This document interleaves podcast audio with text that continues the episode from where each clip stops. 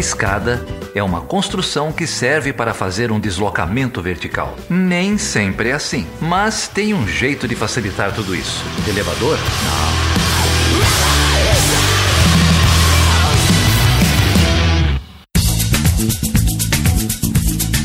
Seja bem-vindo e seja bem-vinda a mais uma edição do Chutando a Escada. O meu nome é Felipe Mendonça. E eu sou Geraldo Zaran. E hoje, Geraldo, a gente vai falar com quem, cara? Hoje a gente vai falar com o Celso Rocha de Barros, cara, lá da Folha de São Paulo.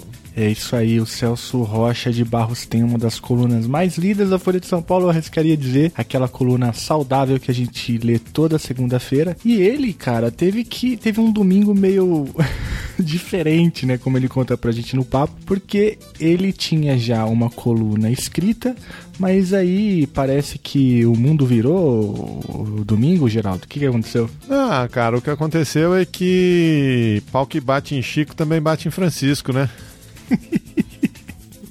pois é, né? Pois é. O nosso amigo Glenn Greenwald do Intercept Brasil é, obteve acesso a um banco de dados grande aí com gravações, mensagens de texto, áudio, vídeo é, e publicou uma série de reportagens, quatro reportagens no domingo, é, contando as peripécias é, dos juízes e procuradores da Lava Jato. É isso aí, Geraldo. E olha só, parece que vem muito mais coisa pela frente. O próprio Glenn Greenwald disse que o banco de dados né, que ele recebeu é maior do que aquele caso conhecido como caso Snowden, né? que teve pouco impacto na imprensa mundial. Então, assim, a gente deve ter mais notícias escandalosas nos próximos dias. E justamente para falar desse escândalo, dessas conversas, do vazamento e do impacto que isso pode ter no governo brasileiro, no governo de Jair Bolsonaro e nos cálculos políticos estratégicos de Sérgio Moro e no lavajatismo como um todo, a gente recebe então aqui o Celso Rocha de Barros, que é um desejo antigo nosso, né, Geraldo? Falar é, na verdade foi uma baita coincidência, né? Porque a gente está tentando falar com o Celso desde a eleição do ano passado e a gente já tinha essa, essa gravação agendada, programada com ele.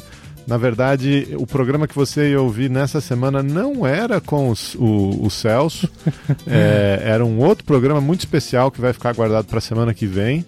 É, e aí a gente, é, o mundo caiu, a gente foi conversar com ele, estamos aprontando esse programa aqui é, de bate-pronto, então você vai perceber aí umas diferençazinhas na, na edição. Mas é isso, né? Podcast é isso aí. O Celso teve que reescrever a coluna, a gente teve que reeditar o podcast para essa semana. É isso aí. Então, um programa cheio de, de reflexões interessantes com o Celso, que aliás tem uma conta no Twitter muito interessante que é NPTO. Ele conta lá no finalzinho do programa um pouco dessa história pra gente, porque NPTO. Mas se você não segue o Celso, faça isso agora. A gente vai deixar o link aí no post. E se você quer que isso continue acontecendo, que a gente tenha essa capacidade fenomenal de produzir programas de um dia para o outro, você tem que fazer o quê?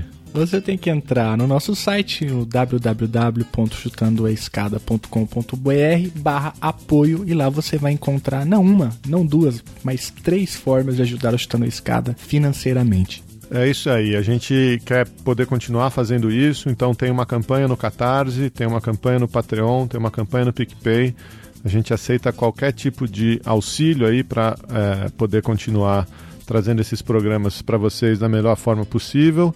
A gente tem uma meta lá no Catarse. É, uhum. A primeira meta é um financiamento para que a gente possa produzir 52 programas por ano, um programa por semana. E essa meta ainda não foi atingida. Então, sabe o que vai acontecer? A gente vai sair de férias em julho. Se vocês não baterem a meta, a gente vai, sai de férias em julho, né? Que, que sonho, hein? É, férias. Pois é. Então vamos lá para a gente conseguir é, financiar aqui os custos é, do programa. E quem não pode financiar, quem não quer ajudar financeiramente, pode sempre ajudar divulgando o Chutando a Escada nas redes sociais. É isso aí, nós estamos no Twitter, no Facebook e no Instagram como Chutando a Escada. Se você quiser entrar em contato com a gente, você pode fazer que nem a Camila Alves e escrever para o perguntas.chutandoaescada.com.br. Camila escreveu para a gente dizendo que ela faz mestrado em Ciência Política e Relações Internacionais na Federal da Paraíba, sobre religião e relações internacionais. E ela queria, além de parabenizar o último programa que a gente divulgou, o penúltimo programa, na verdade, ela queria divulgar aqui o Centro de Estudos em Política, Relações Internacionais e Religião, o CEPRIR, Ainda esse ano houve o Encontro Nacional de Política, Relações Internacionais e Religião, o ENAPRIR. Então aí vocês podem ver essas siglas bonitas e ouvir também o nosso programa sobre religião e política internacional com o Cristiano Barba e o Leonardo Ramos. É isso aí. Eu queria agradecer também todo mundo que compartilhou e comentou o último episódio. Foram, foram muitas pessoas, né? Teve uma polêmica desgramada por conta é, da, da, da, discussão que a gente faz ali com a Andifes. Mas eu queria mandar um abraço especial para o Gregório Grisa, uma das vozes mais lúcidas aí no Twitter e também fora do Twitter, né, falando sobre educação superior no Brasil. Ele mandou aqui pra gente um abraço, é, agradecendo a conversa e agradecendo também ao dedicado trabalho da Patrícia e do Leonardo, que comentaram ah, aqui com a gente semana passada a pesquisa sobre a Andifes. Mas foram muitos compartilhamentos, eu queria agradecer a todos vocês é, pelo apoio que sempre deram a este projeto. E eu queria mandar um beijo pro Carlos Góes. o sujeito quer falar de viés. E aí, vamos pro papo? Vamos sim. Então com vocês o grande NPTO no Twitter ou lá na Folha de São Paulo o grande Celso Rocha de Barros.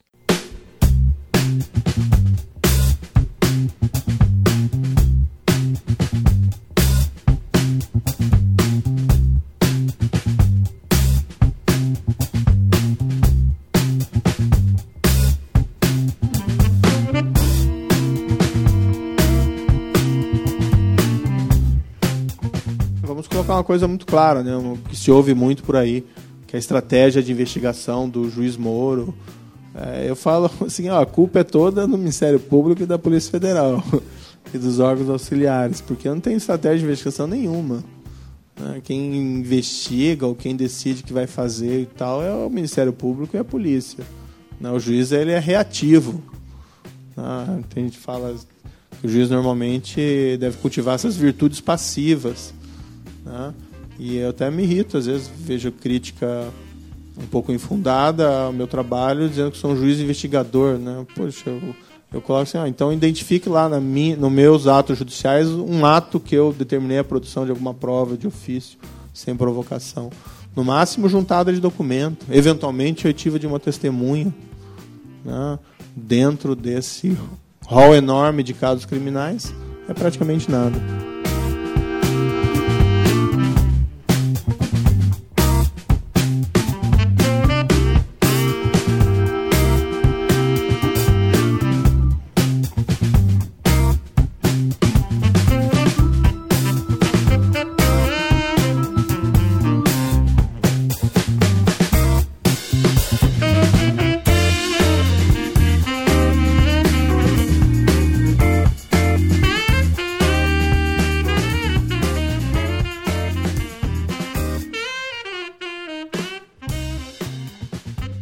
Obrigado, Celso, por topar bater esse papo com a gente, cara. Que honra, que honra, uma alegria enorme ter você aqui. Que isso, cara, honra toda minha, cara. Tava só aqui me perguntando o que, que eu tinha feito de errado pra vocês me chamarem nesse negócio.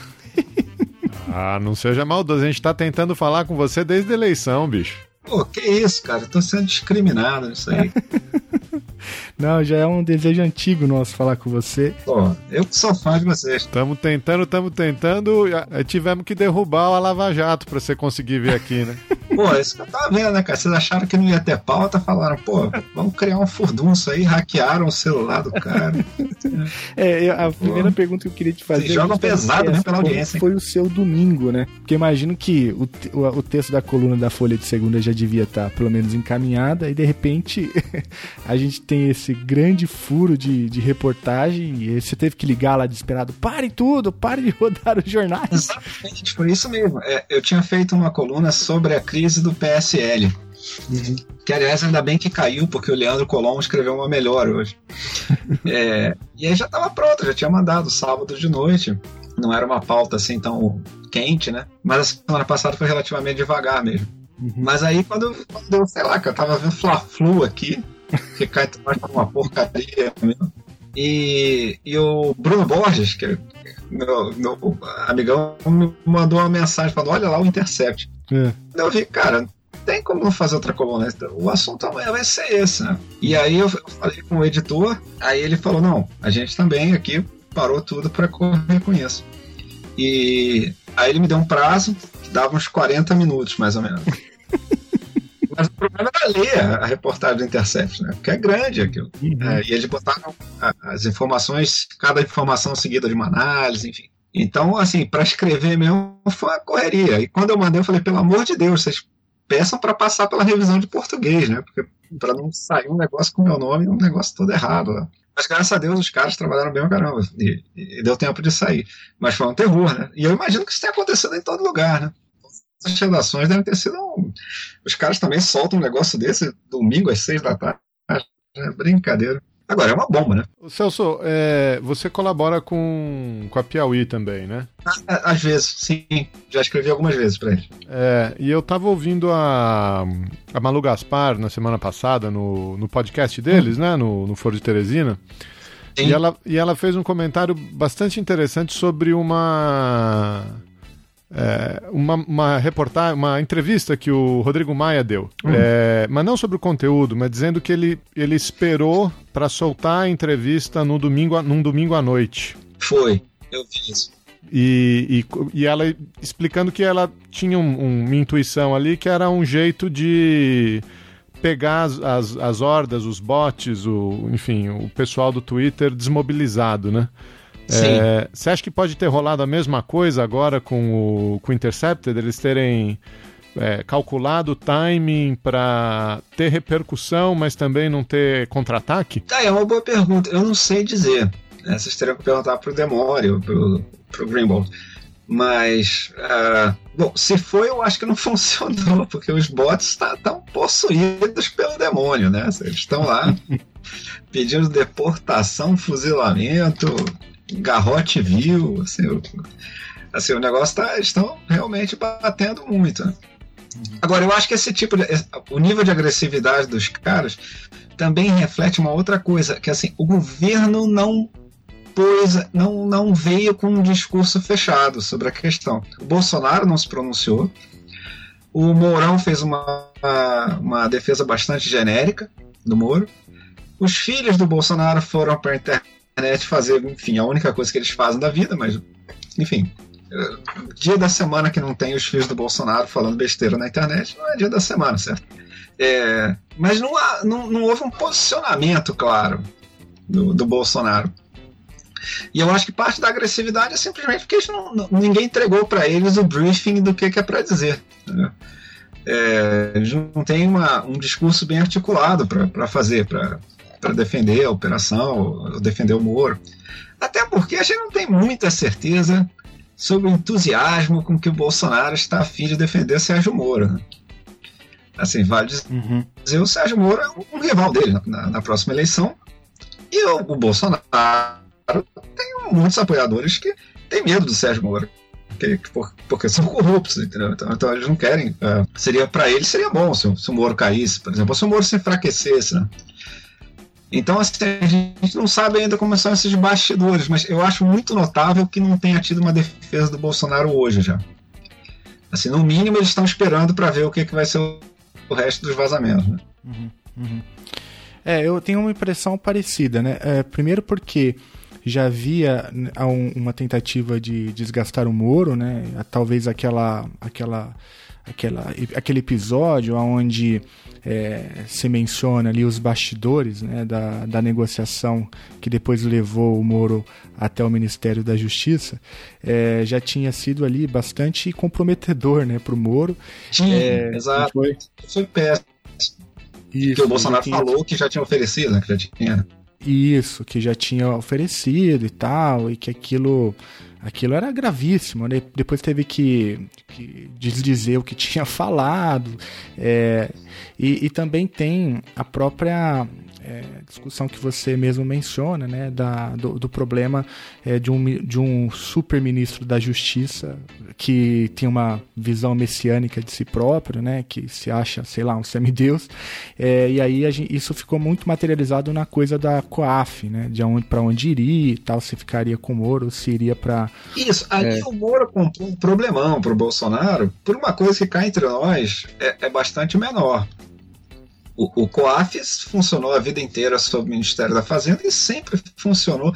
Não, não há nenhuma denúncia de ninguém, de nenhum dos lados da disputa política, dizendo que o COAF fosse, fosse chapa branca esses anos todos. Assim, ele, ele participou das, durante o governo do PT, ele funcionava sob o Ministério da Fazenda e fornecia informações que, que foram usadas em denúncias contra o PT. Isso aconteceu em, todos os governos. Uhum. Então, não, não havia nenhuma nenhum sinal de aparelhamento do COAF que exigisse que ele saísse da, da fazenda e fosse para a justiça. A não ser que o Moro desconfie do Paulo Guedes. Assim, que, que seria chato, né? Seria um negócio meio difícil. Porque no fundo, assim, o Moro vai ficar. O plano dele é ficar no Ministério da, da Justiça um ano e meio. E ir para o Supremo Tribunal Federal depois. Essa briga toda é é pro, pro COAF ficar no Ministério da Justiça por um ano e meio, assim, isso, é, isso é uma bandeira primordial da luta contra a corrupção, isso não faz sentido. Até porque você passa isso para o Ministério da Justiça com o Moro. Quando o Moro sair, continua no Ministério da Justiça. E o Ministério da Justiça, historicamente, foi muito menos blindado em negociação parlamentar do que o Ministério da Fazenda. O Ministério da Fazenda, em geral, não entra na negociação com o Congresso. O Ministério da Justiça já entrou, o Renan Calheiro já foi ministro da Justiça no governo Fernando Henrique Cardoso. Então, a princípio, você jogar o COAF para a Justiça pode diminuir a blindagem do COAF. E, e principalmente, não, não, há nenhum sinal de que, de que a, a, luta contra a corrupção esteja sendo prejudicada pelo COAF estar tá com, com o Ministério da Fazenda foi um negócio meio de, de, de, tentar construir um império burocrático mesmo e tentar mobilizar as redes, enfim, essas, essas redes dos bolsonaristas e tal, em, em, seu favor. Mas isso tudo saiu pela culata espetacularmente, porque eles fizeram uma passeata domingo, uh, pedindo para o COAF ficar com, com o Moro. Esse foi um dos principais pontos que o, os bolsonaristas foram lá na, no, nos trios elétricos, lá todos, para falar sobre isso. Isso numa semana em que eles tinham que aprovar a, a medida provisória que criou os, os ministérios a, a medida provisória da reforma ministerial. Uh, tava, faltava uma semana para aquilo expirar. Se aquilo não fosse aprovado, o Ministério do Guedes deixava de existir, o Ministério do Moro deixava de existir. E aquilo já tinha sido aprovado na Câmara com o COAF uh, uh, sob a Fazenda, né, com o Paulo Guedes. Para você mexer naquilo, o Senado teria que jogar de volta para a Câmara. Se o Senado jogasse de volta para a Câmara, a chance daquilo ser aprovado a tempo era zero. Uhum. Ou seja, o pessoal que insistiu nisso quase derrubou o governo. E, e, era só governista fazendo isso. E aí você chegou naquela sessão do Senado, que eu acho um dia histórico de, de bizarria no Senado brasileiro, que quem salvou o Bolsonaro foi o PT, basicamente. Entendeu? Quem salvou o Bolsonaro foi a oposição. Porque isso é o tipo de coisa que nenhuma oposição até hoje encheu a paciência reforma ministerial. Todo mundo concorda que o cara que ganhou a eleição reorganiza os ministérios como ele achar melhor. Então, os partidos de oposição todos aprovaram o que o, o que o Bolsonaro pediu, que era deixar do jeito que estava, para a MP não inspirar. Só que aqueles caras do PSL que foram para a passeata domingo ficaram com cara de palhaço, que foi o caso do Major Olímpio, por exemplo. E eles fizeram uma, uma espécie de insurreição lá interna do bolsonarismo, que foi. Você via os, os, os políticos mais experientes rindo daquilo. Entendeu? Você notava o Alcolumbre, por exemplo, ele não conseguia segurar o riso daquilo. Né? E, e, e, tudo isso. Eu, a, a, grande questão é: isso tudo foi em troca de quê? Porque o, o COAF mudar de um lado para o outro não faz diferença em termos de combate à corrupção. O que eles tentaram fazer foi usar isso para fazer aquela passeata que, no fundo, tinha um propósito autoritário bastante claro. Mas na medida que aquilo não funcionou muito bem, assim, foi bastante gente, não foi, foi um, um flop total. Mas não foi o levante que o Bolsonaro queria. O Bolsonaro queria que aquilo ali no dia seguinte as instituições estivessem intimidadas pelo tamanho da passeata. Isso, isso não aconteceu em hipótese alguma. Quer dizer, todo mundo em Brasília dormiu tranquilo aquele domingo e a rotina começou normal na segunda-feira seguinte. Então, para fazer isso que deu errado, eles, eles inventaram uma bandeira que, que, quase desorganizou o governo completamente. Então, assim, uh, o lado insurrecional do bolsonarismo, esse, esse propósito de, de, de, de, atacar as instituições, de mobilização permanente, de, esse lado mais populista, atrapalha muito o funcionamento do governo. Né? Esse debate do COAF foi um exemplo claro. Agora, essa a falta de resposta, né, que você estava mencionando antes, que ninguém saiu em defesa do Moro hum. é, de maneira é, suficientemente forte, né? É, eu acho que tem uma conta aí é, que eles precisam acertar nessa resposta, né? É, hum. Se a, a, primeira resposta é importante, né? É, se eles saírem numa, numa defesa irrestrita do Moro agora e o Intercept começar a soltar outra, outras notícias, outras. É, a desmoralização é muito forte, né? Então acho que é, Sim, é um. Sem dúvida, tem isso. É. é... Você tem razão, isso é uma questão mesmo. Então acho que é um, é um pouco. A conta é um pouco essa, né? Vamos esperar a fumaça baixar um pouco, vamos ouvir todo mundo que tem que ouvir. É, ninguém sabe o que, que, ele, que, que, o, que o Intercept tem na mão, mas todo mundo sabe o que escreveu por aí, né? É... Exato, exato. Eu acho, eu acho que não é só isso, pelo seguinte, porque o Bolsonaro poderia ter feito uma coisa mais ou menos na linha do Mourão. Ele poderia ter feito um troço meio genérico, na linha de, olha só, eu tenho absoluta confiança no Sérgio Moro. O Sérgio Moro é um patrimônio ético nacional. Aquelas coisas que vão fazer sucesso com o público, mas que não compromete ele. Uh, a, a não ser que apareça uma coisa do Moro realmente muito mais grave do que o que apareceu até agora. Porque eu acho que se, se o que aparecer for nessa mesma linha, uh, tem grandes consequências, por exemplo, para o julgamento do Lula, para o pro problema jurídico. Esse tipo de coisa, quando for para o Supremo, por exemplo, uh, é pesado. Mas eu acho que é administrável do ponto de vista do bolsonarismo. Eles podem virar para a opinião pública e dizer: veja só, é, o Supremo também está atacando a Lava Jato. Eles podem fazer um populismo desses, entendeu? Agora, a não ser que apareça uma coisa realmente muito ruim, que apareça o Moro e os procuradores forjando provas, ou, uh, digamos, por exemplo, combinando de soltar a delação do Palocci na semana da eleição, enfim. Se sair um negócio desse, aí é outra história. Assim, aí, aí, fica ruim mesmo, porque aí, inclusive, mexe com a eleição dele, né? É, coloca em questão mesmo a, a, a lisura do processo. É uma crise de um tamanho bastante razoável mesmo para os padrões brasileiros recentes.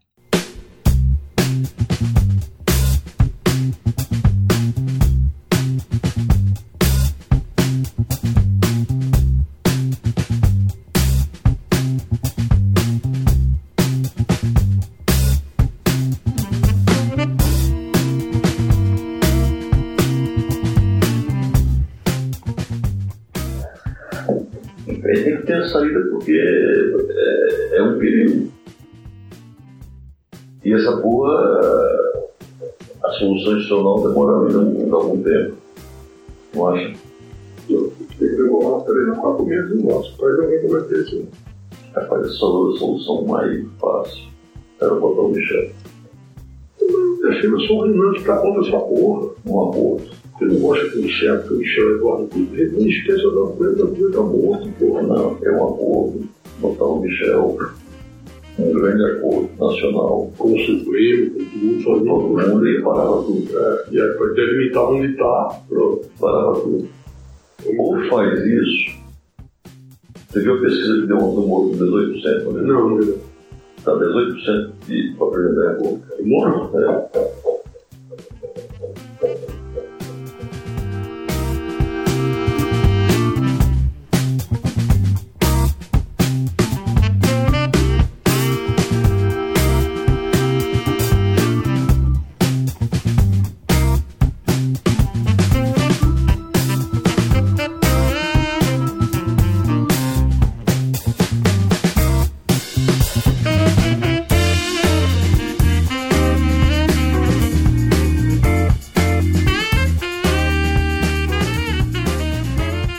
também tem é, o, a própria dimensão, né, anunciada pelo Greenwald do, dos dados vazados, né.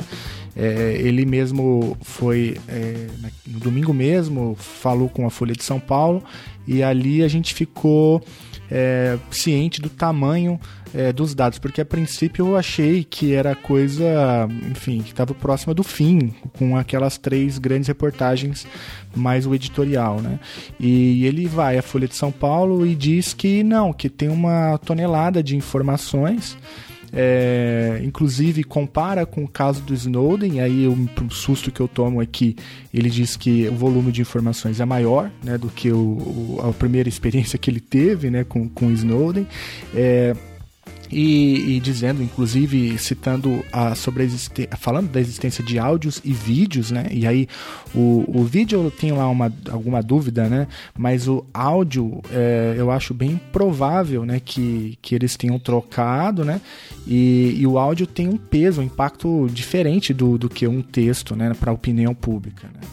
É, e, e, ele depois fala que, é, a, a portanto, o volume é de grandes proporções e que a equipe está trabalhando para poder é, publicar novas levas aí de, de, informações nos próximos dias. E aí também, se a gente considerar quem é o Greenwald, né, é, e da experiência que ele já teve é, com, com Snowden, com o escândalo lá dos vazamentos da NSA, a gente sabe que ele não tem, enfim, ele tem uma, uma experiência larga. E ele também diz na Folha de São Paulo que esses dados ele recebeu há um mês atrás, ou seja, ele está um mês depurando, pensando em estratégia de divulgação e então tudo indica que de fato é, virá muita coisa pela frente.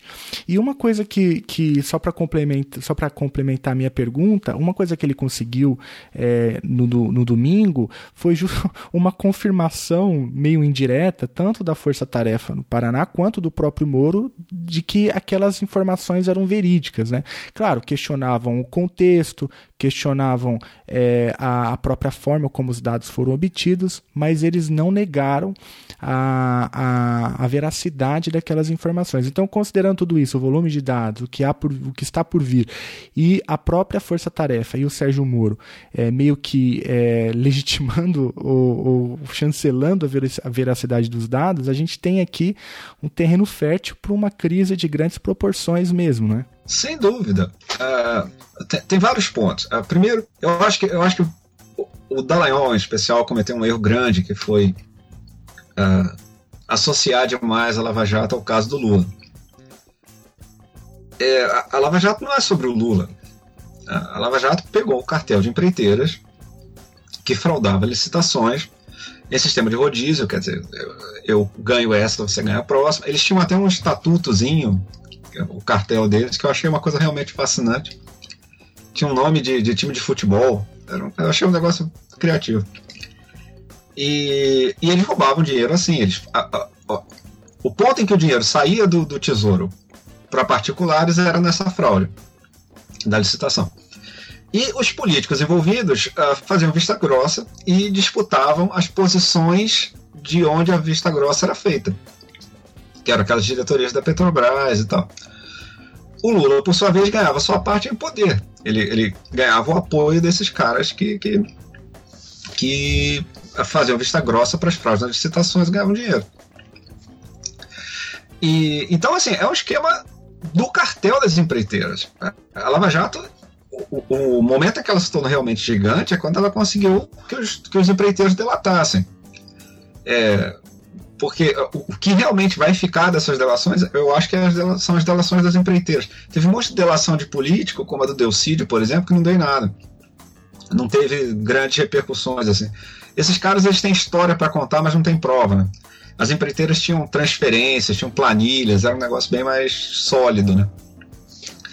Então, agora, quando o Dallagnol vai fazer aquele negócio de, de PowerPoint, de dizer, olha só, o Lula é o chefe do esquema, ele, aumenta muito o risco da, da, da Lava Jato dar errado, porque se alguma coisa acontecer de errado no processo do Lula, fica parecendo que a Lava Jato inteira era, era enfim, uh, forjada, ou seja lá o que for. E não é verdade. Uh, o Lula é um dos políticos que é acusado de ter recebido favores da, das empreiteiras. Não é nem de longe o que recebeu mais favores. Uh, mas digamos que o Lula fosse. O julgamento do Lula fosse anulado hoje. A Lava Jato sobreviveria. Assim, com, com 90 e tantos por cento do que ela conseguiu fazer intacto. Desde que você veja a Lava Jato como uma investigação de fato e não como uma operação política. Uh, ah, Para quem tentou vender que a Lava Jato era basicamente o esquema que descobriu a corrupção do Lula, esse pessoal está nervoso mesmo, porque a anulação do processo do Lula para eles é péssimo. Mas eu sempre defendi a Lava Jato porque eu não acho que a Lava Jato fosse isso. A Lava Jato pegou um cartel de empreiteiros que de fato patrocinava todos os grandes partidos brasileiros. Isso era muito grave, isso era muito ruim para o Brasil. E, e, e, eu acho uma grande realização eles terem feito isso. Uh, mas isso não quer dizer que as evidências que o Intercept achou é que o, o, o julgamento do Lula claramente não foi um, um julgamento normal, né? não foi um procedimento, não aconteceu como todos os outros.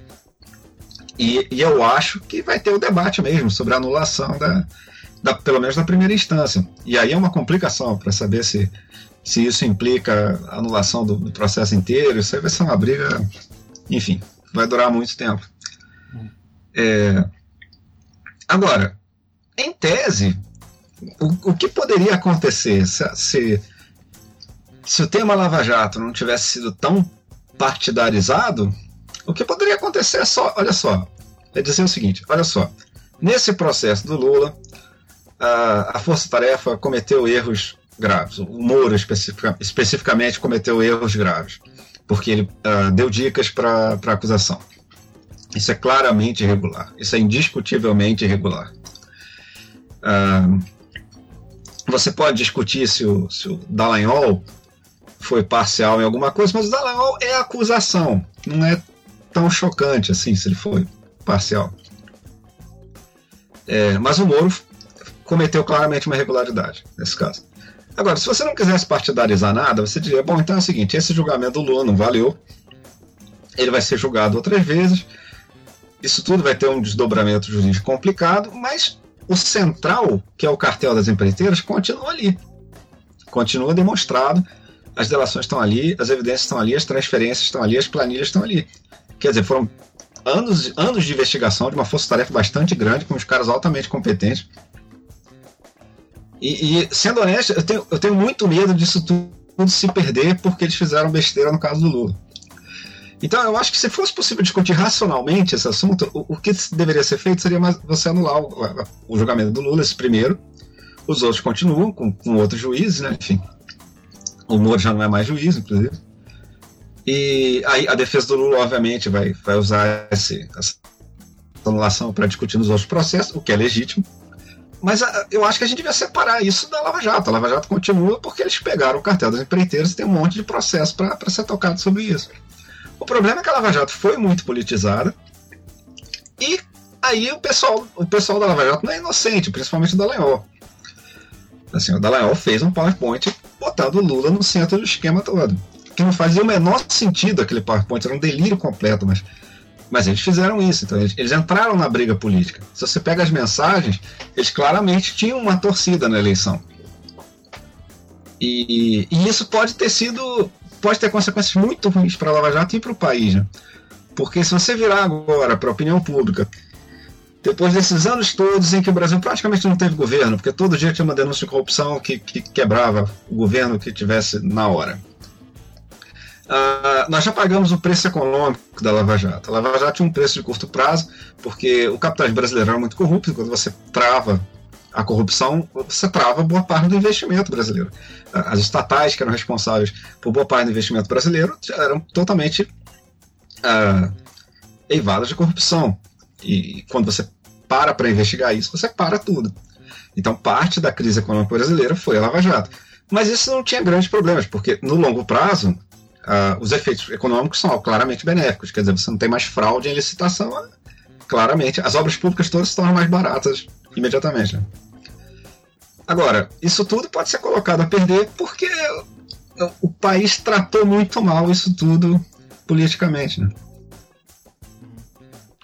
É, eu, eu, eu acho muito interessante a maneira como você organiza essa, essa ideia, né? De fato, a Lava Jato ela começa com um problema é, central ali muito forte, que é justamente essa relação é, promíscua entre empreiteiras e o sistema político brasileiro que é generalizado e tal, como a gente bem sabe, você vai até mais longe. Diz que isso, inclusive, tem a ver com a própria lógica do capitalismo brasileiro, ou seja, transcende a, a lógica partidária que a princípio era o, o foco original ali da, da, das investigações. Mas logo no início, né, mesmo lá no início da, da, das investigações, o, já havia ali denúncias, enfim, principalmente de setores ligados ao PT, de que havia já na origem uma seletividade é, em torno de quais partidos seriam alvo de, do maior foco da, da força-tarefa. Né? É, isso daí é uma discussão antiga, você certamente acompanhou é, bem, bem melhor do que eu. E no caso específico do Lula, é, que você disse muito bem, né, houve uma confusão em grande medida por conta da própria força-tarefa é, que levou o caso do Lula para a última potência. Queriam fazer ali o caso do Lula um caso exemplar. É, o próprio Deltan várias vezes falava pela imprensa que é, aquilo seria entendido como um caso exemplar e que poderia irradiar né, para todo o sistema político brasileiro. É, e aí, mesmo muito antes da, das divulgações dos áudios, ou melhor, das mensagens do, do Intercept, a gente já também tinha uma boa clareza de, do que estava acontecendo por conta do, dos ritos é, que foram atropelados no caso do Lula, com um time muito é, aparentemente bem calculado para que aquilo inviabilizasse a, a candidatura do Lula no pleito em 2018. Né? Então a gente teve atropelos, é, a gente teve prazos sendo é, é, cumpridos assim em tempo recorde, a gente teve um julgamento em segunda instância em tempo recorde, a gente tinha resposta é, do juiz Sérgio Moro em tempo recorde, tudo o time eu acho que já dava é, deixava o caso muito claro do Moro que havia de férias, né? É, o caso das férias, né, que ele despacha pelas férias, a caso do habeas corpus, né, Geraldo, que é, foi feita ali no, nas férias do Moro, e aí o Moro despacha nas férias e tal. Então, tudo isso já é, aqui eu me refiro à seletividade partidária da investigação e também me refiro a, a o time do julgamento do Lula já, já dava assim, bons indícios de que o que estava sendo colocado à prova ali era na verdade um movimento para poder é, tensionar as eleições é, de 2018. Então, é, é, isso, por que, que eu estou falando isso, Celso? Porque eu entendo a, a, sua colocação de que a gente não pode jogar né, o bebê fora junto com a água suja da bacia. Mas, mas mesmo quando a gente recua lá atrás, é, essa seletividade e essa mistura né, entre a Lava Jato, que identificou um problema sério no sistema político brasileiro, é, e o caso do Lula já estava presente na minha leitura, né? Então, é, eu acho que, de modo que eu acho que é uma coisa estrutural da Lava Jato, né? É, eu não consigo dissociar muito bem uma coisa da outra, como você acabou de dizer. É, eu não acho. Eu acho o seguinte, eu acho no começo. No começo, a briga com o Lula tinha um outro sentido, porque o PT era governo. Uhum. Então, a, a ideia de que a, a leitura que eles fizeram o Marcos Nobre, o filósofo Marcos Nobre sempre dizia, na época ele tinha uma coluna no Valor, ele sempre dizia que a, a, a Lava Jato faz a sua política e se defende. Então a ideia seria que ela se, a, os ataques iniciais ao Lula, como o vazamento da conversa com a Dilma e tal, seriam uma defesa porque eles achavam que a nomeação do Lula para a Casa Civil seria o início de uma, de uma ofensiva contra eles que, que teria chance de dar certo para falar a verdade, eu não sei se isso teria chance de dar certo, mas enfim. É, e que a ideia é que depois eles iam tentar fazer isso contra, contra qualquer governo que chegasse na hora e, e, e, e tentasse parar a Lava Jato. É, é, é difícil saber. É, é, claro, até pelos vazamentos do Intercept, que eles sempre souberam que haveria reação à investigação. É, agora, eu acho, eu acho que essas. A, as investigações iniciais eu não vejo grandes sinais de, de viés partidário. Eu acho que eles investigaram todo mundo que caiu na, na, na delação. É, então tem gente de todos os, os, outros partidos. Claro, a direita foi inteligente de, de, de, manipular como isso foi filtrado até a opinião pública. E, de fato, basicamente, enquanto as denúncias eram contra o PT, elas tiveram muito mais visibilidade do que quando elas apareceram para os outros partidos. E apareceram para todos os outros partidos, porque, como bem disse o, lá o patriarca lá do Odebrecht, o esquema vinha desde, se não me engano, o governo Dutra, ou alguma coisa assim. Então, é, eu não acho que eu vi viés no começo das investigações. Eu, pelo menos, não conheço nenhum sinal, pode ser até que agora apareça, mas até hoje eu não vi. Eles, de fato, pegaram quem, quem passou na mão deles. Eles não pegaram tantos tucanos, por exemplo, porque ah, as investigações de São Paulo demoraram. E aí é uma outra questão, por que demoraram, né? Enfim, ah, teria que discutir o Ministério Público de São Paulo. Mas ah, quem, quem caiu por ali, eles, eu acho que eles foram atrás. Agora, o que aconteceu, que ficou claríssimo no governo Temer, que é uma coisa que eu escrevi no artigo da Piauí do ano passado, é que a direita teve muito mais poder para se defender do que a esquerda. Então, uh, todo mundo foi acusado, mas o Gilmar afundou os petistas e salvou os, os PMDBistas. Uh, o Gilmar Mendes foi, foi, o símbolo disso, porque o Gilmar Mendes mudou claramente de punitivista para garantista no dia seguinte que, que a Dilma caiu. Uh, ninguém, não tem ninguém razoável que discorde que se a Dilma não tivesse caído, a chapa teria sido caçada pelo Gilmar. E a chapa não foi caçada depois que a Dilma caiu. Ela, ele, o Gilmar salvou o Temer. Uh, o mesmo Congresso que, que fez o impeachment da Dilma protegeu o Temer das, das denúncias. Duas vezes. Pois é, então, para mim o que ficou claro durante o governo Temer é que a direita foi muito mais capaz de se defender da, da, da, dos ataques iniciais da Lava Jato do que a esquerda. A esquerda não tinha juiz fiel, no, leal, como o Gilmar Mendes no Supremo. A, a esquerda não tem imprensa. A, esquerda não tem empresariado. A esquerda não tem, enfim, a esquerda não consegue. Não tem, a esquerda é menos poderosa do que a direita.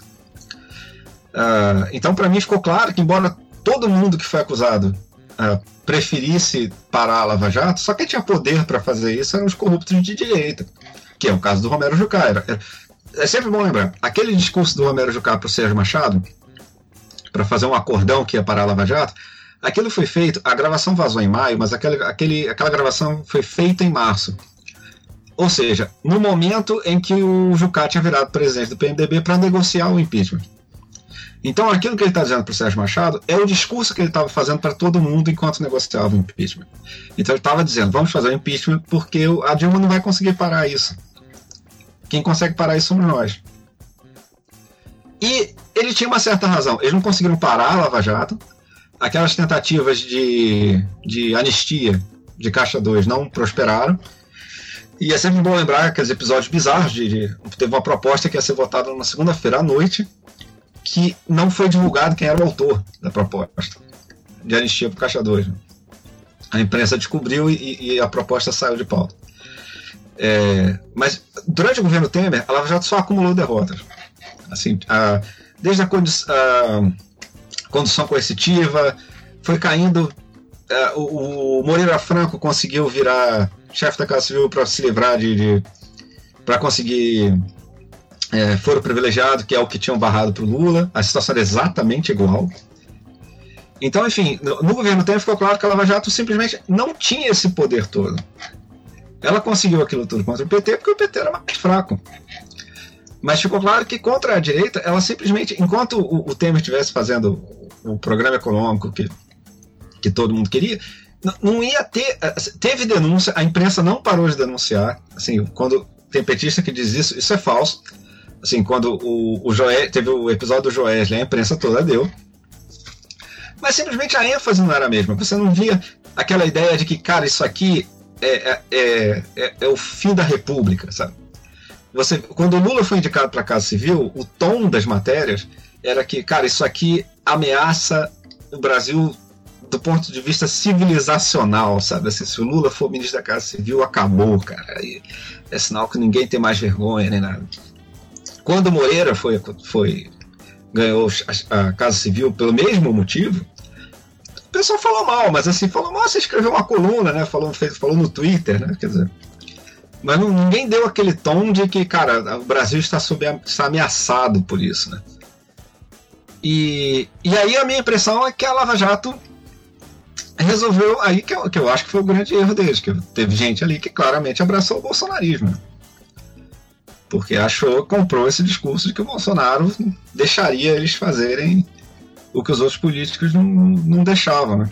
Teve gente, Celso, você tá, você tá sendo pacato demais. O cara virou ministro da Justiça. Não, não, mas olha só, isso aí, isso aí tem uma coisa que tem que ser dita. Não, mas isso aqui eu acho importante dizer. É, tem muita gente da Lava Jato que não é bolsonarista na Força Tarefa. Uh, teve gente que ficou incomodada com essas coisas todas. É, agora, o Moro virou ministro da Justiça. Né? O Dallagnol, ninguém de, ninguém tinha a menor dúvida de quem ele ia votar, certo? E o Bretas, assim, o, o Bretas existe para que as coisas que o PT fala do Moro sejam verdade sobre alguém, né, cara? Porque o cara já, já se pronunciou contra. Como é que é? Ele falava. Não pode deixar isso a cargo de representantes eleitos, né? Como assim, uhum. filho? Quem, quem é, qual a alternativa? Quem que é o representante não eleito? É, não, o Bretas é um falastrão, né? Não, cara, e, e o Bretas é autoritário mesmo. Quer dizer, o Bretas não, não o Bretas não é um democrata. Uh, então, assim, tem esse pessoal que claramente, né? Enfim, bandeou mesmo. Mas tem aquela galera da Força Tarefa. A Força Tarefa é grande, né? Tem um monte de gente e, e os caras estão lá trabalhando, né? Em denúncia, trabalhando em planilha, trabalhando. É, eu acho que esse pessoal foi um pouco traído pela, pela liderança da, da Lava Jato. Eu acho que eles a liderança fez uma aposta que eu acho que pode comprometer o, futuro do trabalho todo de formiguinha que esses caras fizeram. Né? Porque se amanhã aparece um, um, um, vazamento desses falando que o Palocci saiu durante a eleição por causa do. por causa da eleição, né? Assim, é vai ser impossível que isso não contamine a operação, entendeu? E eu acho que isso seria uma tragédia, porque, como eu disse, a, a a façanha que foi pegar o cartel das empreiteiras uh, é, uma, é um negócio imenso. Assim. Eu me lembro, quando, quando eu era mais novo, a, a gente fazendo política, todo mundo sabia, cara, que a Odebrecht pagava os caras. Entendeu? Que a direita era sustentada pela Odebrecht. Pela Odebrecht, pela OAS, enfim. Todo mundo sabia disso, mas isso era meio que um, um fato da natureza, sabe? Assim, uma coisa, enfim, não, não adianta brigar com isso, entendeu? É mais fácil conseguir o socialismo do que conseguir prender os empreiteiros. e, e, eu vou dizer, quando, quando prenderam o cara da Odebrecht, eu, eu fiquei pensando, olhando para aquilo, falando, cara, isso, é, isso é inacreditável. Assim. Isso, isso, é muito menos. Isso é muito mais difícil de acreditar do que o Lula ganhar a eleição. Enfim. É, de modo que assim, eu acho que a gente devia valorizar isso. Eu acho que isso, isso foi um negócio imenso mesmo. Agora, como isso foi processado politicamente pelo país, e inclusive pelos líderes da, da, da Força Aérea, o Moro e Dallagnol, isso foi tudo muito ruim. Assim, isso foi tudo um desastre. Assim. Uhum. Uh, o Brasil processou muito mal a Lava Jato pelo sistema político. É, é eu, eu, eu, eu, eu acho que processou muito mal é, pelo sistema político e também é, tem uma outra dimensão que eu queria trazer para o debate, do, dentro da própria discussão em torno da força-tarefa e tal, é, que também é uma discussão muito conhecida é, entre os críticos do, da operação, que diz respeito à maneira como que a Força Tarefa é, lidava com o próprio capital brasileiro, né, das grandes empresas brasileiras, porque a Força Tarefa, a, a princípio, ela, ela fez muito mal para a economia, né, como você mencionou já em um determinado momento da sua fala, é, e ao comparar a Força Tarefa com outros países, outras iniciativas de combate à corrupção em outros países, há sempre um cuidado de se é, penalizar o, o, os responsáveis né, pelos atos ilícitos e preservar a empresa. Né? É, no caso da Lava Jato, é, não aparentemente não houve esse cuidado é, com, com as empresas, né, de modo que muitas delas entraram em colapso. Né? A engenharia brasileira hoje padece é, por conta da maneira como a, as empresas foram se envolveram, claro, por conta dos seus grandes executivos, mas também como as próprias empresas entraram na equação e foram é, sendo é, questionadas de maneira um pouco acima do tom, na verdade, muito acima do tom. Você parar para olhar por essa ótica, é, também houve descuidado da força-tarefa nesse, nesse quesito. Pode ser, sim. Uh, eu não sou especialista na área, isso é um negócio é, talvez fosse possível é, negociar um negócio melhor, porque o ideal realmente é isso que você falou. Por exemplo, quando tem ajuda a banco, quando tem ProAir, quando tem a ajuda americana, é, no, em 2008, se não me engano, também foi assim. o que você faz é você separa o controlador da instituição e você salva a instituição. Uhum. Porque a compreensão é que a instituição, se quebrar, tem um efeito social devastador. No caso do sistema financeiro, isso é evidente. Se todos os bancos quebrarem ao mesmo tempo, ninguém tem dinheiro mais. Certo? É, então, tem que salvar o banco, mas você não pode deixar o cara lá que quebrou esse troço é, continuar controlando aquilo.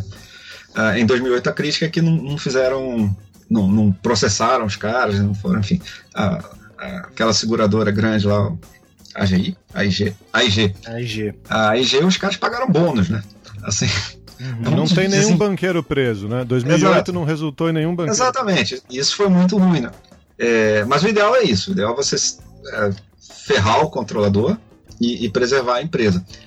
É, tinha uma dificuldade nesse caso, eles queriam a delação, né?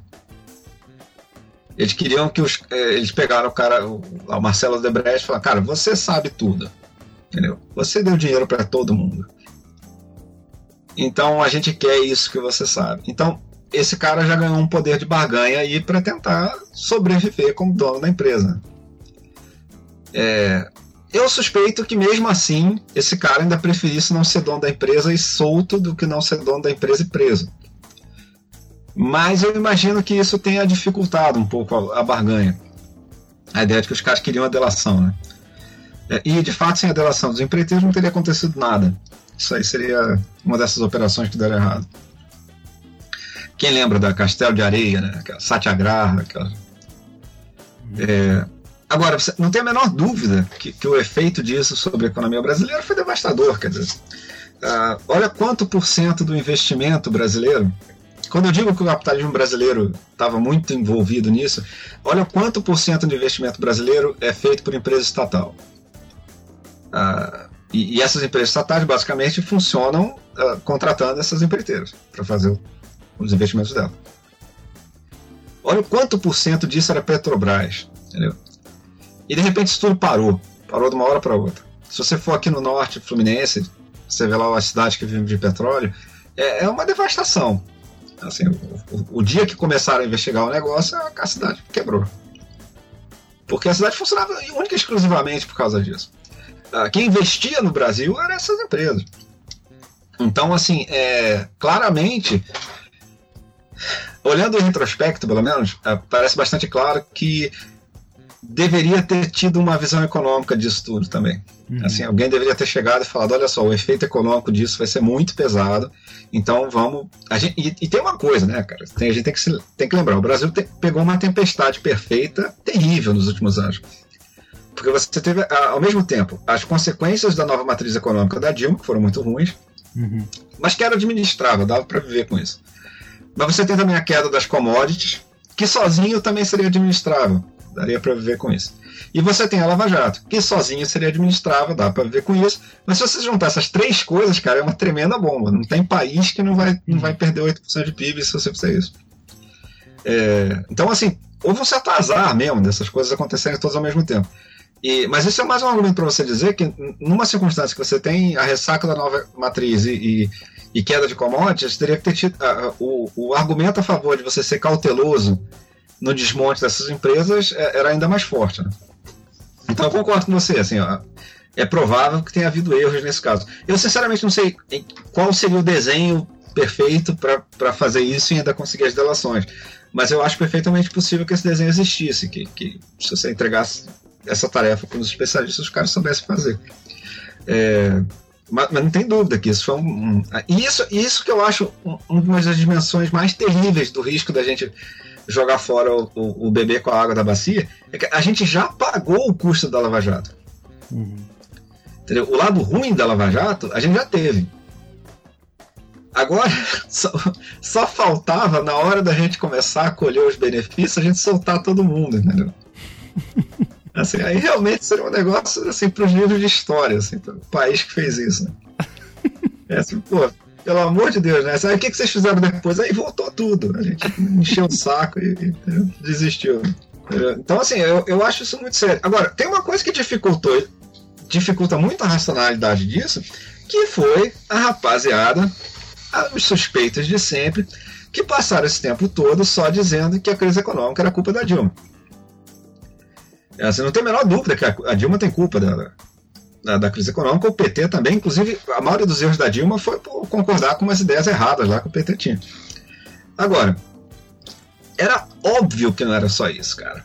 Assim, se você chegasse no final de 2014 e visse qual era a projeção de mercado para 2015, era meio que zero.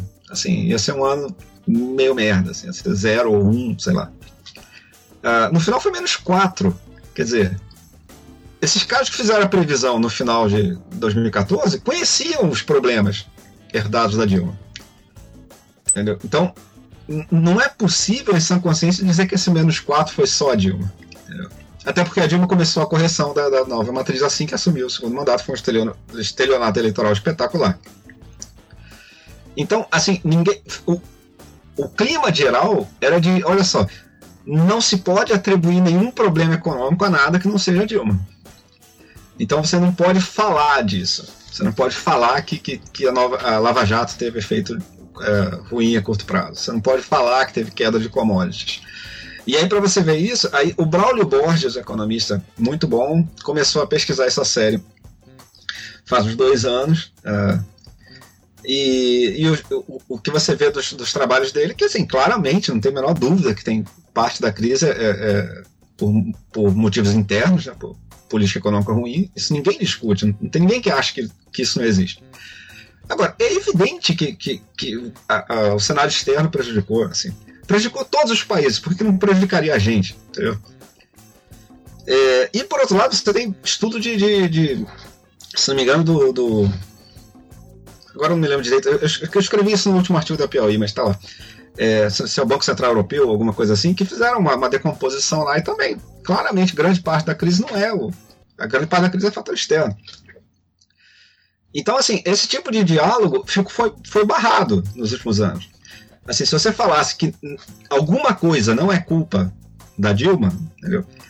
Assim, você fala, cara, então basicamente você está passando pano para nova matriz, você é o maduro, entendeu?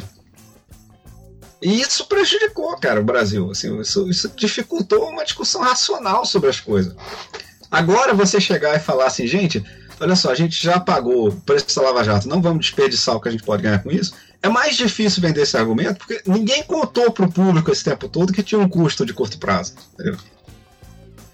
De modo que, assim, o, o, o, Brasil foi muito mal governado esses últimos anos, até por seus padrões históricos. Né? A, política brasileira funcionou muito mal. Assim, o público foi muito mal informado é, e, e, e, conforme essas, essas informações que, ela tinha, que ele tinha. Né? Assim, o, o público brasileiro está inteiramente convencido que, que a crise econômica aconteceu porque o PT roubou o dinheiro. Né? Por isso que é difícil fazer reforma, porque é, quando você vai fazer reforma, todo mundo diz, mas vem cá, por que, eu não paro de roubar?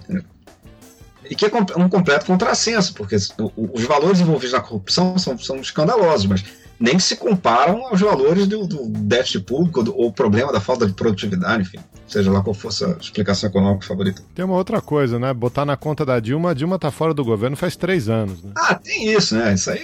Mas isso eu acho que já não funciona tão bem pro público.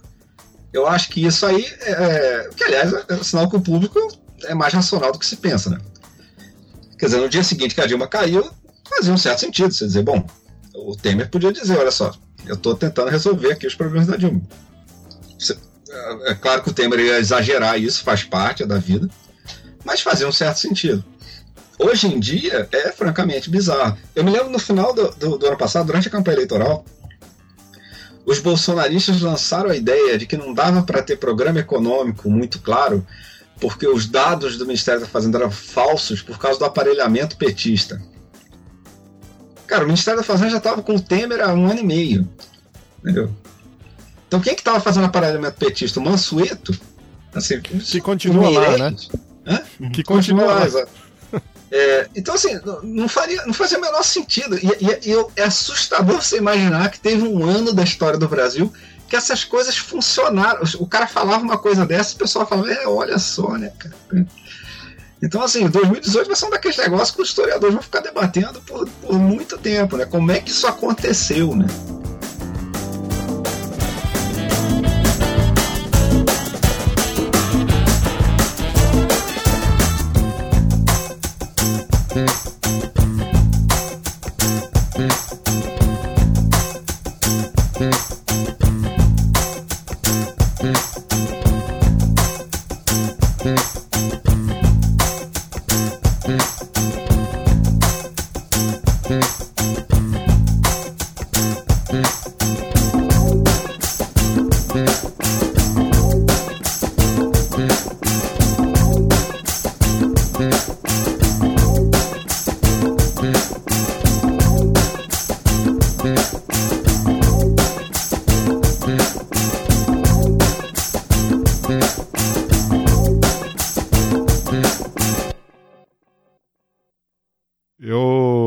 Queria perguntar se você quiser fazer uma previsão, Celso. Você acha que daqui quatro anos o Moro tá preso, é prefeito de Curitiba ou deputado federal?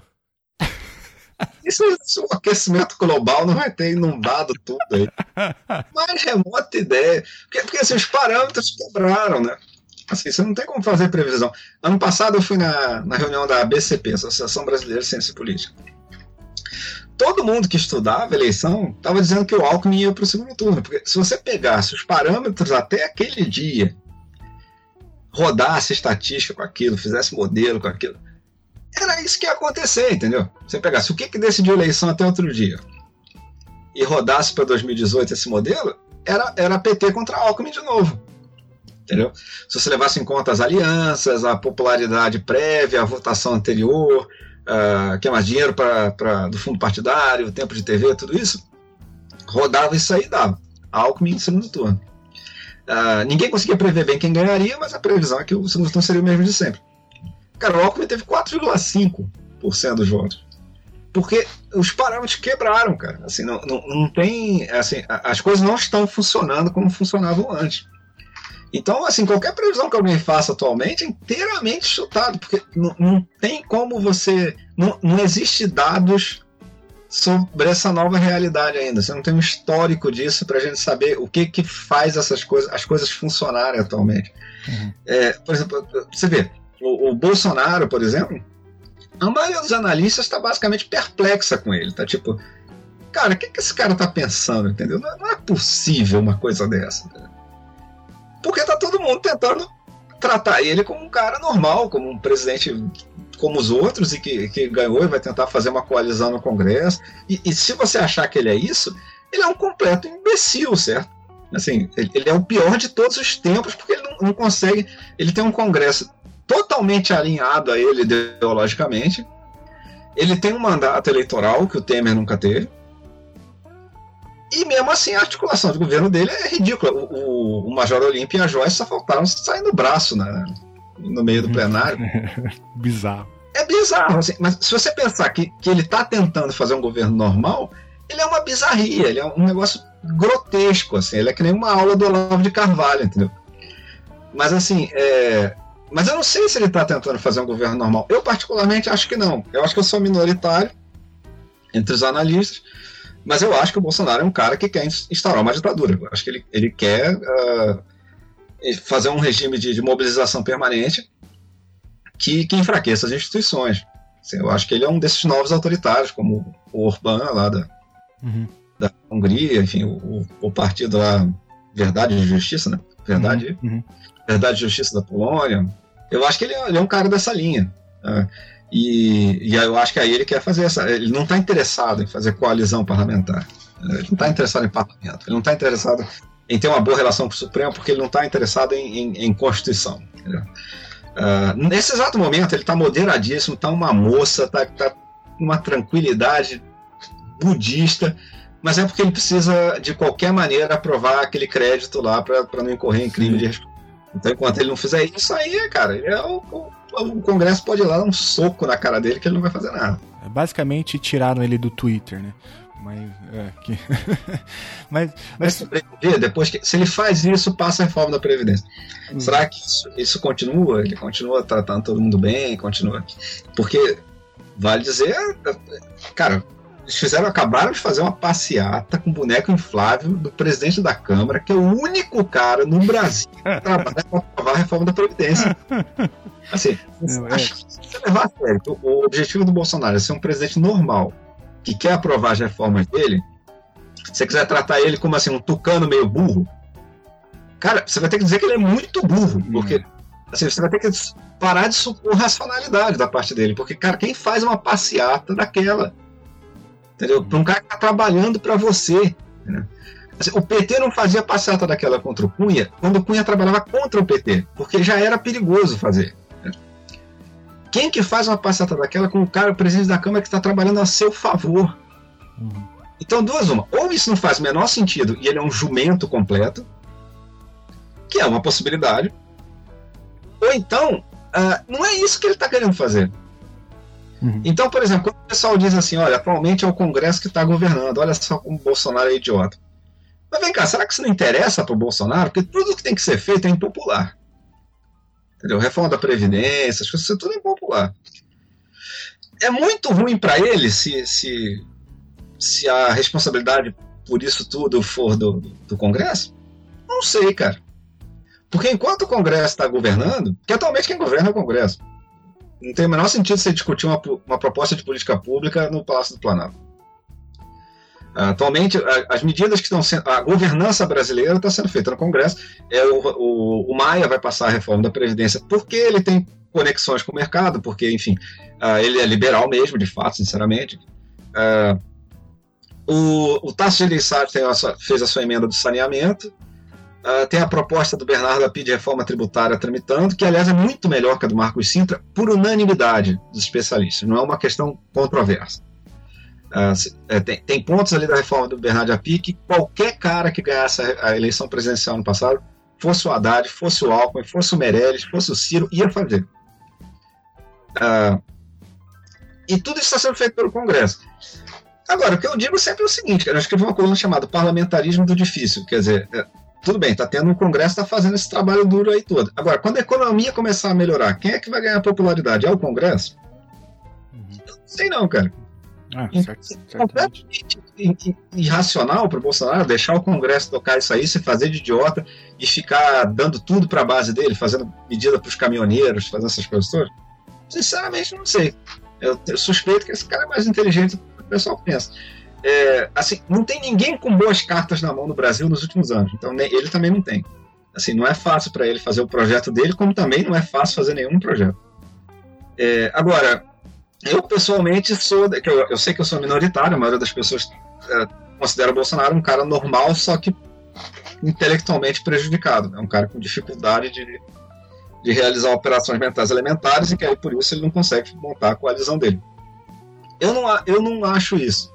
Eu acho que ele é um cara com propósitos autoritários que não, não monta coalizão porque ele não quer saber de coalizão mesmo.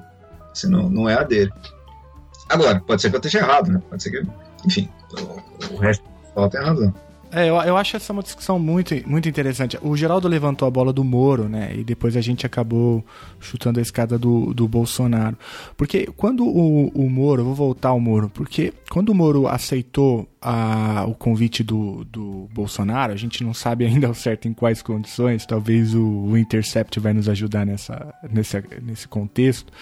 É, ali eu fiquei muito na dúvida, porque a princípio eu achei que ele não ia aceitar. Eu tentei atribuir uma racionalidade ao Moro e pensei, olha, se eu fosse o Moro, o que, que eu faria? Bom, se meu objetivo é o Supremo Tribunal Federal, eu permaneço onde eu estou, não me comprometo com um governo é, nitidamente autoritário, né, para usar o termo que você trouxe para debate, que isso certamente prejudicaria as minhas intenções, e eu ficaria onde eu tô porque eu tô com a cadeira garantida devido a, enfim, toda a comoção popular por trás da força-tarefa e da figura do muro.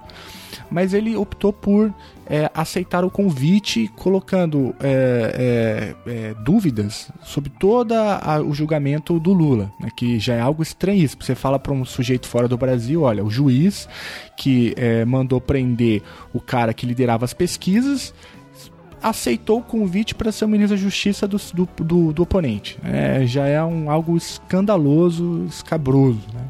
É, e aí, mas o Moro, o Moro aceita.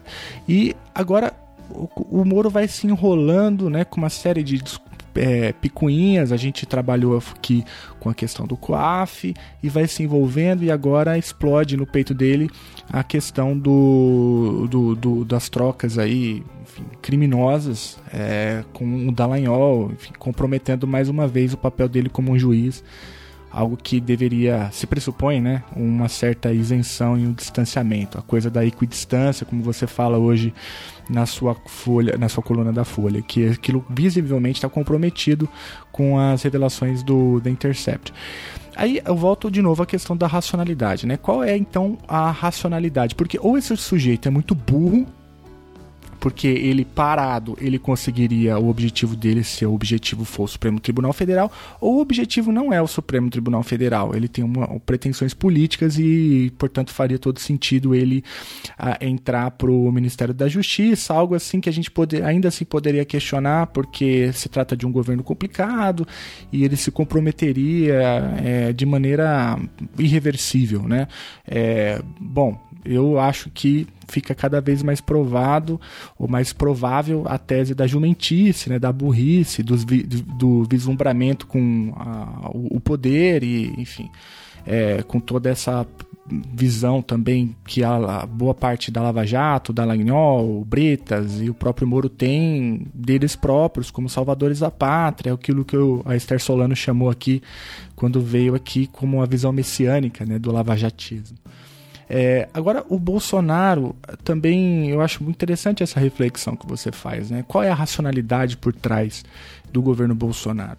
É, eu acho que na campanha já estava muito claro que ele não ia jogar com as regras tradicionais do jogo. Né? Alguns colegas da ciência política até levantavam hipótese: será que as instituições brasileiras vão se impor e aí o Bolsonaro vai acabar se adequando às regras do jogo e jogar, acabar jogando de acordo com o, o presidencialismo de coalizão e tal?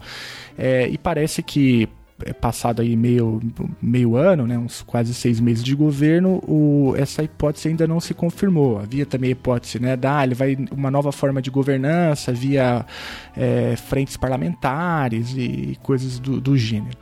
Parece que vai ficando isso, enfim, é, enfim, tá aí já o, o, resultado. Parece que essa hipótese já meio que caiu por terra.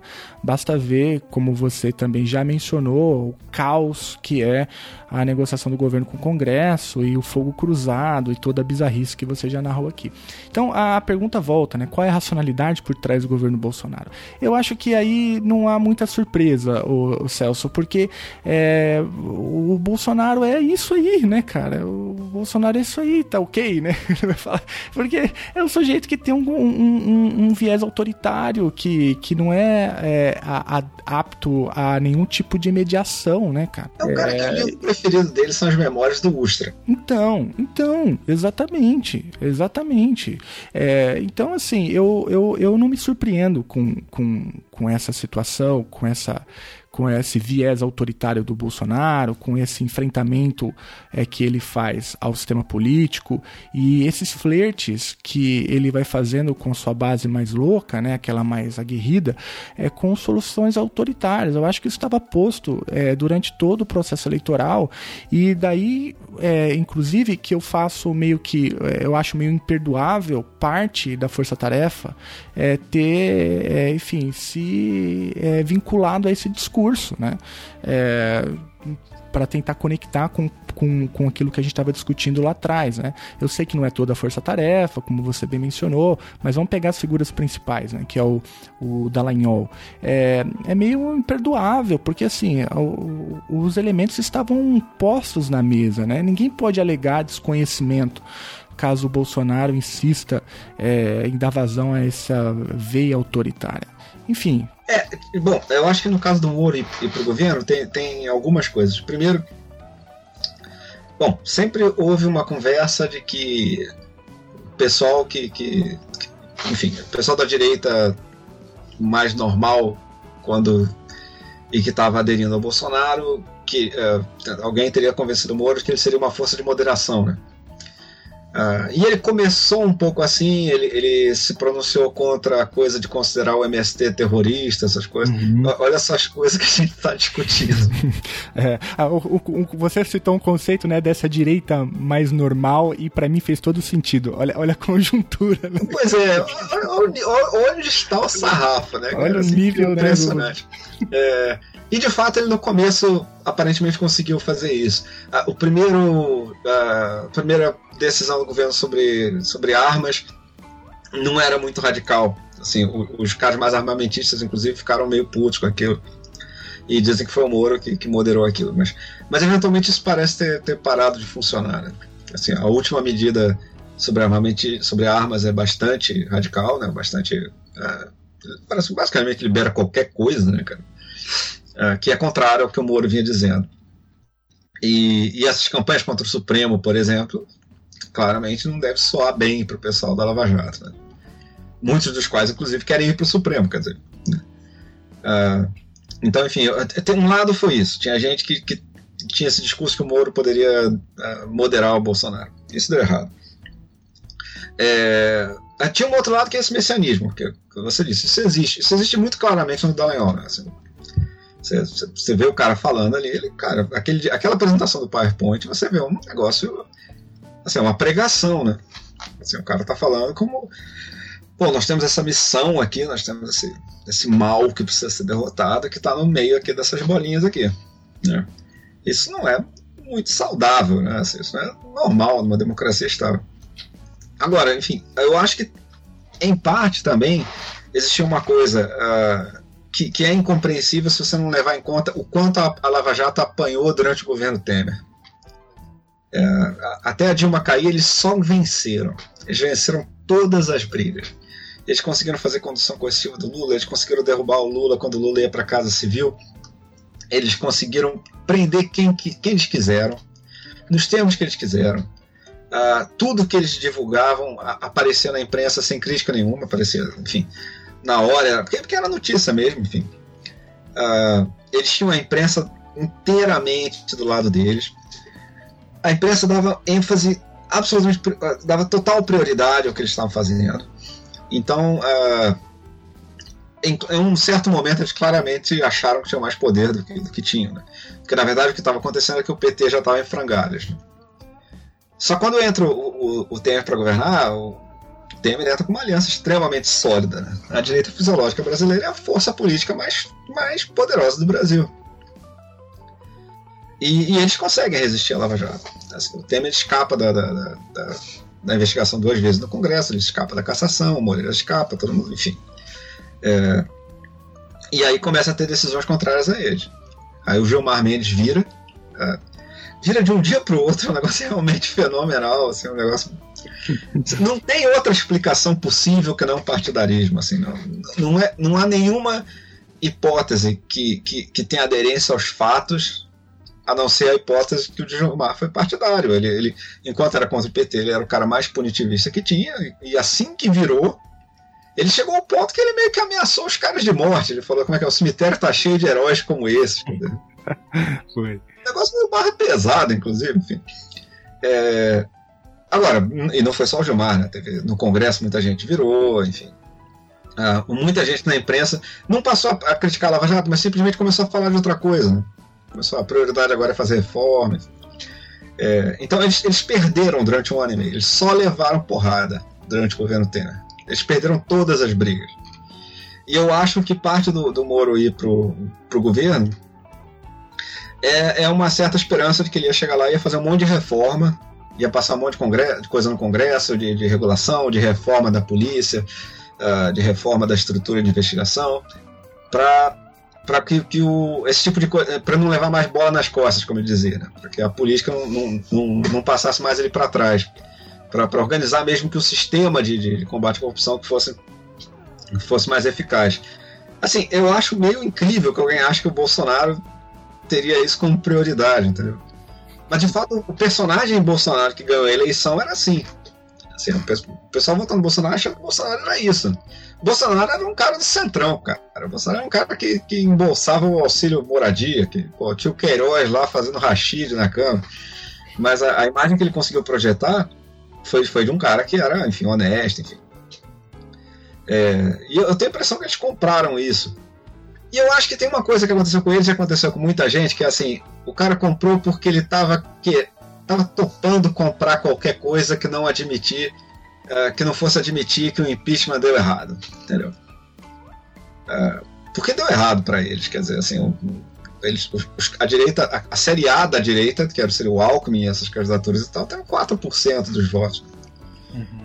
E eu acho que o pessoal ficou em negação sobre isso. Então o pessoal já estava topando qualquer racionalização que não, não, não, não, implicasse o PT ganhar a eleição.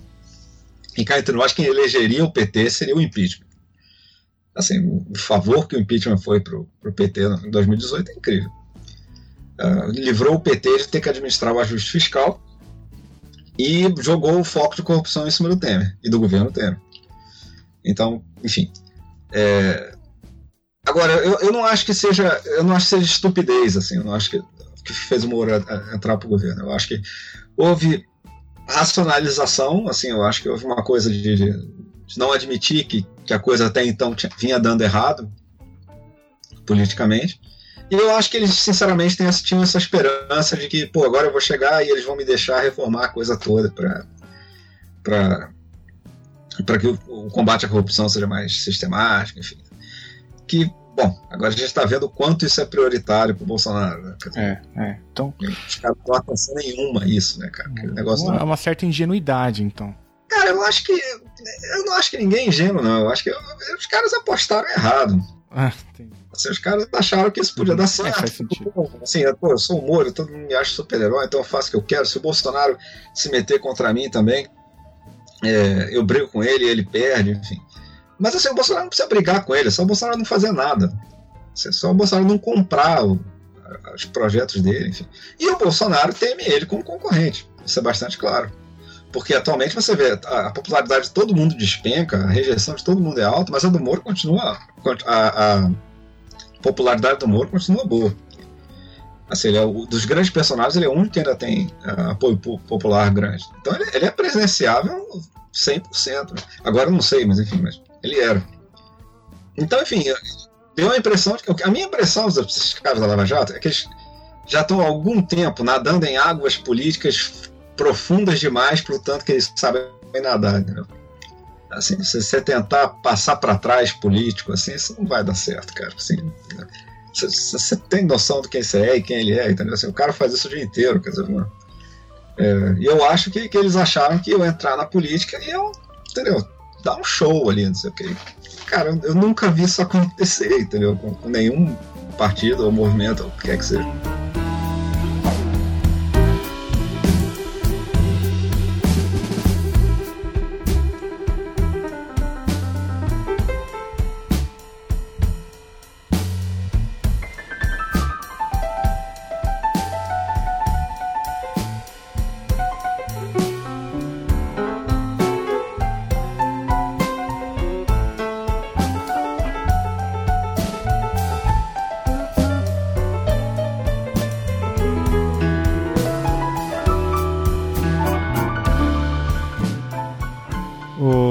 Celso, você mencionou de passagem aí o. A, a maneira como o impeachment salvou o, o PT, né? É, o PT só teve uma chance porque não era mais governo, porque o Temer teve que fazer ajuste, uma série de medidas é, impopulares, etc. Uhum. É, e a, a, outra parte dessa equação toda é, é a esquerda brasileira, né? Sim. É, que, na minha concepção, uh, eu acho que o, o, a prisão do Lula, o julgamento do Lula foi um circo, né? É, os, os, prazos, a, a, geração de provas, a vinculação que, que, que as pessoas fizeram, enfim. É, não estou debatendo aqui se ele se beneficiou ou não uh, do, da posição de presidente, mas, mas o, o, o, trâmite legal foi completamente ilegal, né?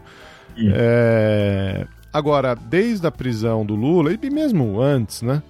É, a esquerda, o PT em especial, a esquerda brasileira, parece que num certo sentido é refém do Lula, né? É, uhum. Talvez não refém do, do Lula indivíduo, mas é, refém do, da imagem do Lula, do símbolo do Lula, né? Uhum.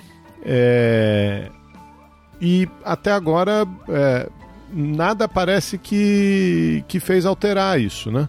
É, mesmo, mesmo durante a prisão, uh, enfim, e agora com, com essas denúncias, com a possibilidade dele ser solto, etc. É, parece que essa, essa situação de, de refém, de sequestro, é, vai continuar. Né? Uma capacidade muito limitada de, de renovação e uma capacidade muito limitada de debater pautas. Né? Eu concordo com você. É, a gente vê essa onda é, conservadora pelo mundo. Uh, um dos únicos lugares em que eu vi uh, algum tipo de resposta uh, da esquerda foi na, na eleição no Reino Unido, né? Ano passado. Não no Brexit, mas logo em seguida Theresa May chamou uma eleição uh, uhum. para discutir, para tentar ter maioria, né? Para conduzir uhum. o, o, Brexit.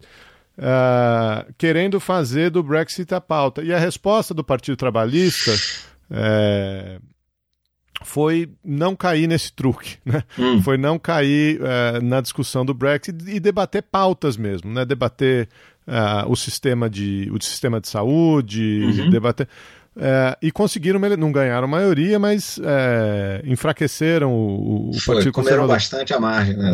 É, então, na minha cabeça, a saída é por aí, né? A saída é, é, é, pela pauta, é pela política pública, é pela discussão de conteúdo, que obviamente esses caras não conseguem fazer, mas a nossa esquerda também não faz, né?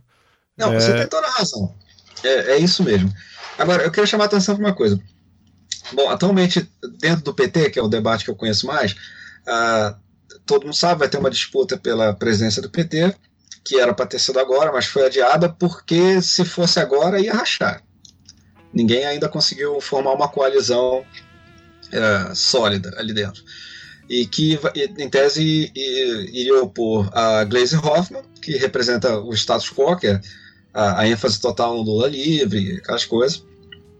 E, por outro lado, provavelmente o Haddad, uh, que ia tentar fazer uma renovação, como ele tentou no segundo turno do ano passado, sem apoio absolutamente algum do partido. Né?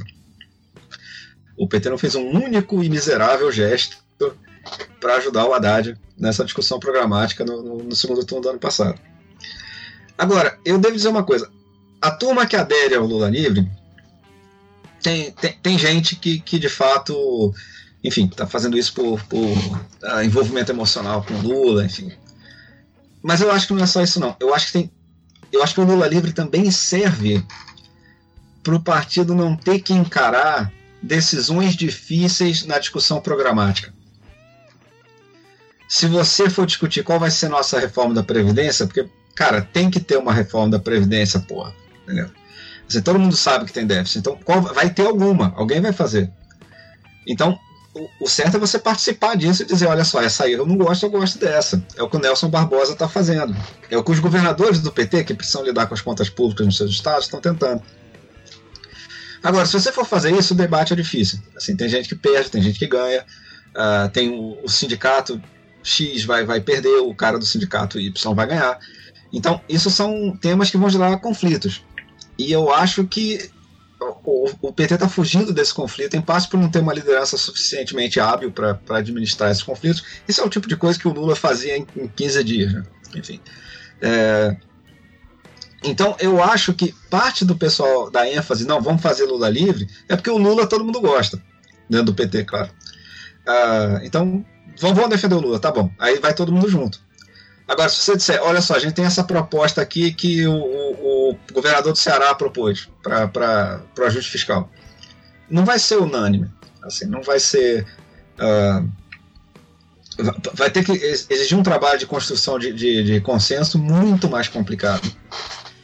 E, e, eu acho que simplesmente está faltando liderança à altura de fazer isso, assim, de, de com estatura para chegar e falar para o pessoal, olha só, por exemplo, os sindicatos que vão perder. Olha só, vocês vão perder. Quer dizer, se a gente não fizer nada, a direita vai ganhar. E vocês acham que a reforma deles vai ser menos uh, dolorosa para vocês do que, que a gente ia fazer? Não ia. Não vai.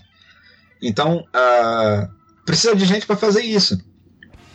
Para conduzir essa discussão sobre temas programáticos dentro do partido. É, enquanto não tem, enquanto essas propostas não são. É, ninguém consegue com um grau de consenso para levar essa discussão adiante, aí eu acho que o pessoal vai para o Lula livre, porque o Lula livre todo mundo é a favor, entendeu? Assim, então a Gleisi é a favor, o Haddad é a favor, todo mundo é a favor. Uh, o cara trotskista lá é a favor, o cara que pô, tá doido para se aliar ao PMDB é a favor também. E, então, assim, eu acho que o Lula livre também não é só assim um, uma, uma patologia sentimental, assim, uma coisa de, de, de, Bom, em primeiro lugar, evidentemente o cara tem o direito de ser a favor da libertação do Lula, mas eu estou falando da ideia de dar prioridade total uh, à bandeira, que eu acho que é o que você também estava dizendo. É, eu acho que, que o Lula livre não é só isso, não é só um resquício emocional, assim, uma, uma falha intelectual, enfim. Uh, eu acho que é um recurso de adiar debates. Assim, uh, enquanto você vai de, de, Lula livre, você não precisa discutir o que você vai fazer para política econômica, enfim. Uh, que é um debate que no PT está atrasadíssimo. Né? Se você pegar o programa do, do ano passado, não tem nada, cara. Não tem nada. Assim, o PT não pode concorrer toda a eleição só dizendo assim: vamos aumentar o crédito popular, entendeu? Assim, cara, na crise atual, quem que vai pegar dinheiro emprestado, cara? Ninguém vai fazer isso, amigo. Assim, então, é, você tem que ter um programa que, que não seja o, o, que o Lula fez quando as commodities estavam em alta, porque, pô, aí até eu, entendeu? É, e, e, precisa ter um programa para dizer assim: olha, se a gente está preso aqui na armadilha da renda média enquanto país, o que, que a gente vai fazer para aumentar a produtividade? O que a gente vai fazer? Então, por exemplo, tem o pessoal heterodoxo que gosta desse negócio do câmbio. O importante é o, o, o, o real desvalorizar, porque a gente, os nossos produtos são baratos, enfim. Então. Uh, agora, se você fizer isso, é basicamente um, um, confisco salarial. No dia seguinte, tudo que é importado fica mais caro, e, inclusive o pão, o trigo é importado. Você topa fazer isso? Tem, tem gente que diz vale a pena fazer isso durante um tempo. É uma discussão. Agora, tem sacrifício. Por outro lado, se você disser, não, eu não vou fazer isso, eu vou fazer um ajuste ortodoxo, vou... aí você precisa cortar dinheiro, cortar despesas, também tem sacrifício.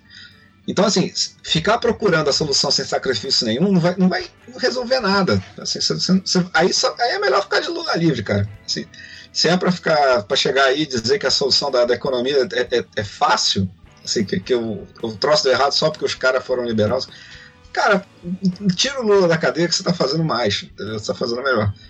É, então, é, assim, eu acho que o Lula no momento também reflete assim uma falta de coragem mesmo de encarar os assuntos, entendeu? Uh, por exemplo, o Ciro, ano passado, ele falava umas besteiras espetaculares durante a eleição. Mas, pelo menos, ele puxava as discussões programáticas, entendeu? Então, assim, ele falava uns negócios de capitalização que ele nunca mostrou aquela conta, ninguém sabe como é que é aquilo. É, não é igual ao do Guedes, era um, um negócio parcial, complementar, enfim. Mas, é, mas era um negócio difícil de fazer, assim, a gente queria ver a conta daquilo, ele não mostrou. Mas pelo menos tava uma discussão sobre isso, entendeu? É, assim, eu lembro de um programa da Globo News que mandaram um economista da Unicamp lá para para falar, acho que era o Guilherme Mello, se não me engano. Pô, coitado, mandaram o cara de braço amarrado, entendeu? Assim, o cara não podia, não podia falar nada. Assim, não tem programa, cara. Assim, é, não tem assim um negócio. Não, não é que assim tem um programa que aí ninguém quer falar. Não, não tem mesmo. Né? Porque basicamente quando chega na hora do debate não tem ninguém que aceite nada que não seja, pô, vamos fazer mais estímulo, vamos fazer mais não sei o que lá. E que estímulo que você vai fazer, cara? O governo não tem dinheiro nenhum. Né? Acabou o dinheiro, não tem mais.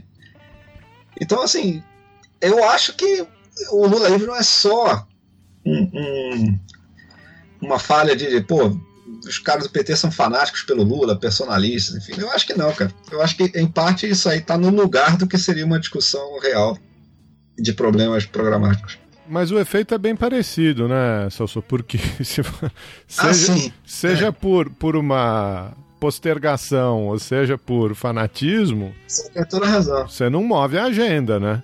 Não move a agenda para lugar nenhum. Cara, olha só, atualmente a bancada do PT é muito maior do que a dos outros partidos de oposição. Mas se você for pegar quem que aparece na, na nos debates, não são os petistas, cara. É a Tabata, no negócio de educação, é o pessoal do PSOL em outras áreas, é o Molon em outro negócio. A Maria do Rosário, às vezes, consegue aparecer em, discussão de direitos humanos, enfim.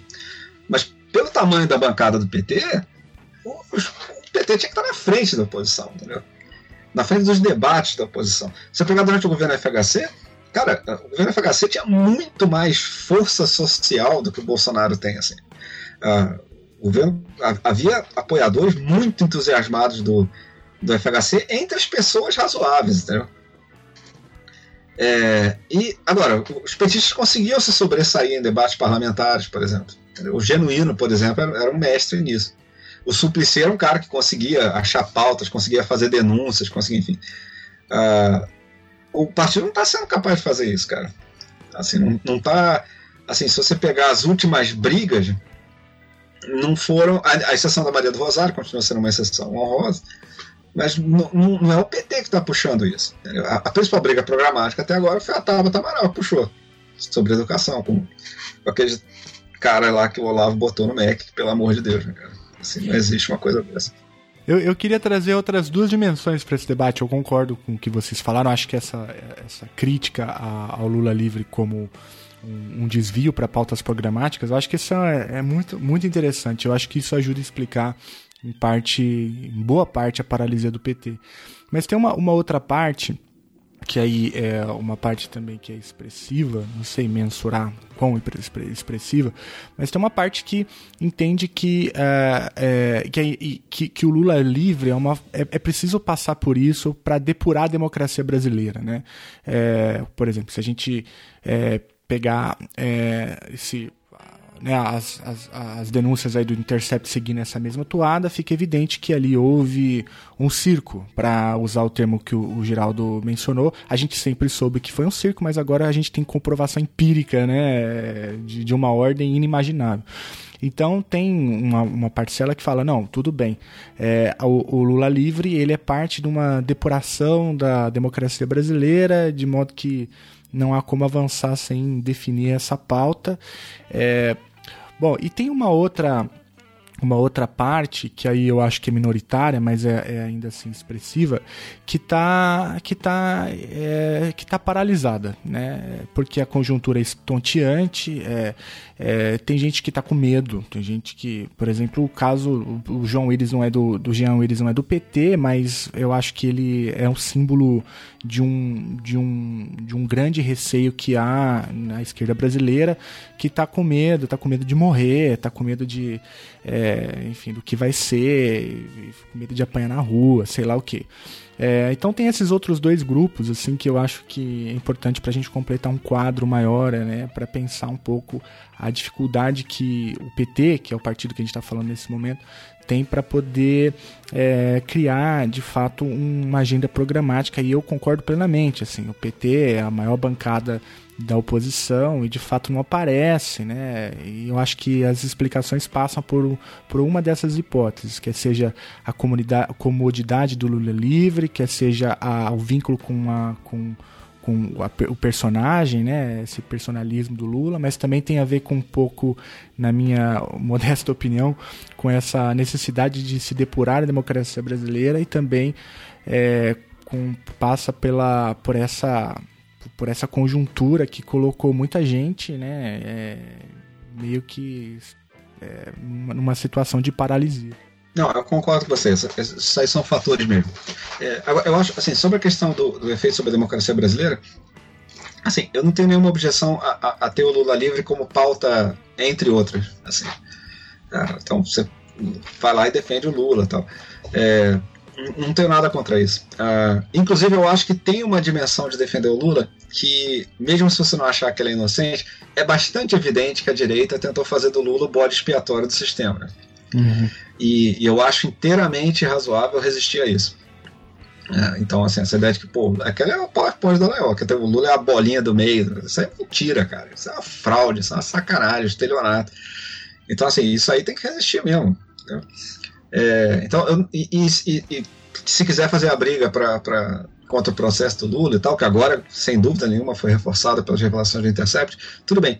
Agora, a questão é qual prioridade que você vai dar a isso, né? E, qual, e se você vai dar exclusividade a isso. Então, por exemplo, o debate relevante que teve agora foi a Glaze e o Haddad, em que a Glaze dizia que não, não, não a pauta Lula livre está em tudo, né? Então, na, nas passeatas sobre educação tem que ser também sobre Lula livre, enfim. E o Haddad dizendo, não, cara, a passeata da educação é sobre educação. Se você quiser ir lá com a sua bandeira Lula livre, você vai. Entendeu? Se bobear o Haddad, vai.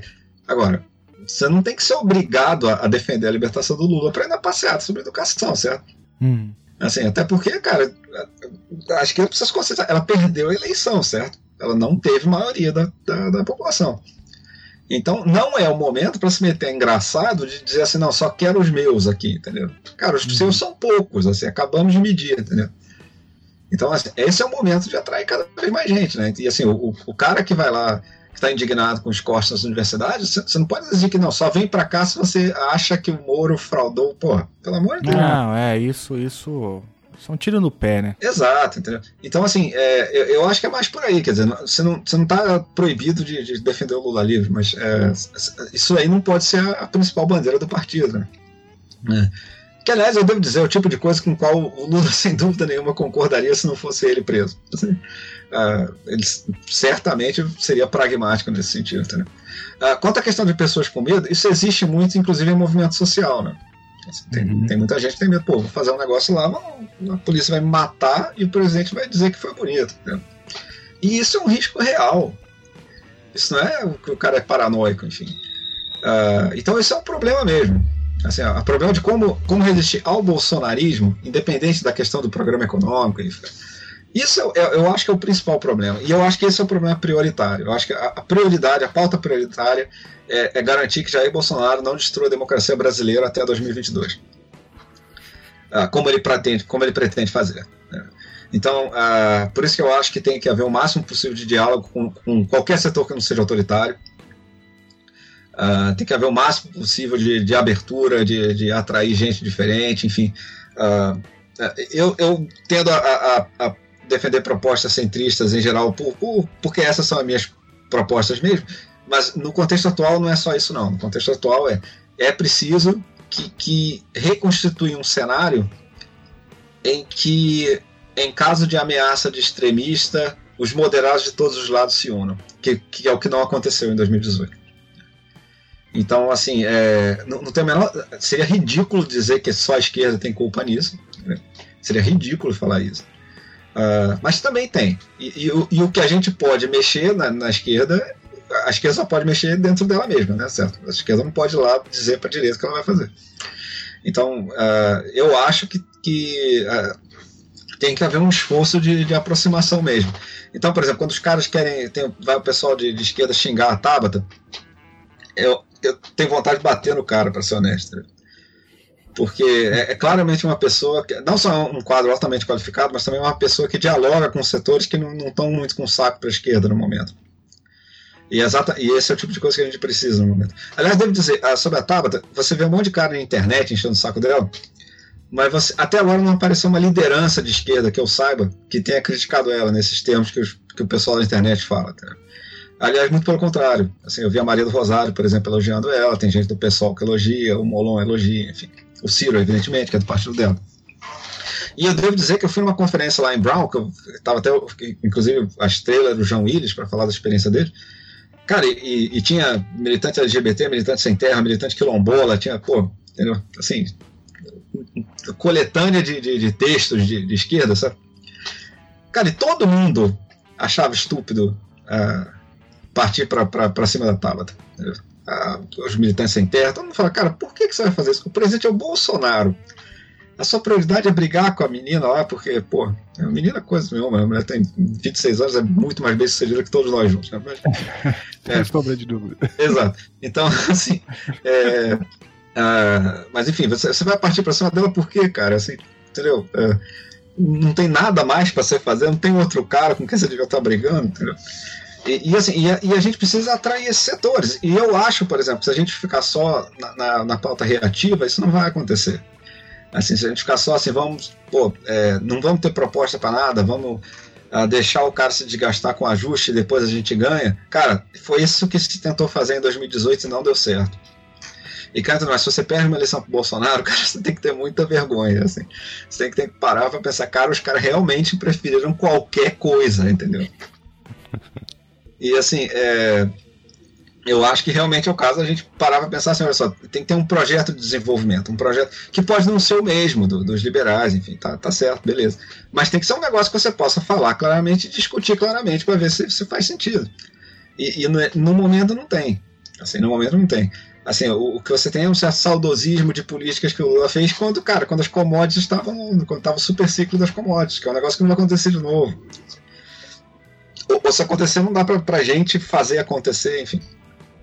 Então, uh, eu acho que, que esse debate, essa, essa, essa coisa de você ser mais propositivo, eu acho bastante urgente. Assim, é, eu, eu entendo totalmente o argumento de quem não quer negociar com o Bolsonaro em situação nenhuma. Eu também não quero, entendeu? Assim, e, e se me dissessem que eu teria que ir lá falar com o cara, eu também não ia, entendeu? Agora, é, tem problemas que vão ter que ser resolvidos, enfim. E eu achava que dar demonstrações de competência nessa discussão ajudaria muito. Enfim, mesmo que, que a sua proposta não implaque, enfim, a esquerda é minoritária, quer dizer, a gente não vai governar. Mas uh, a, a, eu acho que precisava mostrar propostas assim que, que dessem a entender que, cara, olha só, se a gente precisar virar governo amanhã, a gente sabe. Né? É, que é uma coisa que eu lembro nos anos 90 foi construído muito lentamente, tinha uma discussão o modo petista de governar, uh, tinha as políticas que foram dando certo em nível municipal e aí foram sendo incorporadas ao programa. E é isso que eu não estou vendo, entendeu? Então, por exemplo, nesse exato momento, o Camilo Santana conseguiu lá uma redução de, de criminalidade, que aliás o Bolsonaro está dizendo que foi ele, né? Assim. É. Mas, por exemplo, mas vai colar, porque simplesmente não tem ninguém de esquerda dizendo assim, mas então o que, que o Camilo Santana fez que deu certo e que possa ser. Talvez não possa ser, ser talvez ele tenha feito alguma coisa errada, enfim. É, mas, mas, mas valia a pena pelo menos a gente parar para prestar atenção, entendeu? Para dizer, olha só, esse cara aqui do PT fez uma boa, um negócio que melhorou aqui a vida da população, pelo menos no curto prazo. Vamos ver se isso vale a pena, vamos ver o que a gente pode fazer a esse respeito. Que é o que o PDT faz, por exemplo, com a experiência educacional de Sobral. Assim, de, de, longe, eu se fosse o Ciro Gomes, eu só falava nisso na campanha. Porque, pô, se você, se seu partido, se seu irmão é o cara que era prefeito lá, pegou numa cidade pobre e conseguiu os resultados que ele conseguiu para a educação da cidade, Cara, não tem mais nada pra você falar, cara. Isso aí é plano real, entendeu? Isso é um negócio que você chega lá e fala, ó, eu fiz isso aqui, cara, vota em mim, entendeu? É, e, e, a esquerda precisa de mais coisas desse tipo. Entendeu? Por exemplo, evidentemente, esses governadores do PT que ganharam a reeleição no Nordeste com votações absurdamente altas, esses caras devem estar fazendo alguma coisa certa, certo? Assim, a população está gostando do que eles estão fazendo. A gente não, não pode discutir o que eles estão fazendo, não, não tem que pegar a experiência deles e, e bolar um programa federal que reflita o que deu certo nisso. Então, é, então eu acho que, que o, o, caminho era muito por aí. A gente voltar a ter, mesmo que vocês resolvam o seguinte: olha só, a gente tem um monte de proposta, mas no momento, como o Bolsonaro é fascista e tal, a gente não vai entrar na discussão. É uma, é uma possibilidade. Tá bom, vamos admitir isso pelo momento.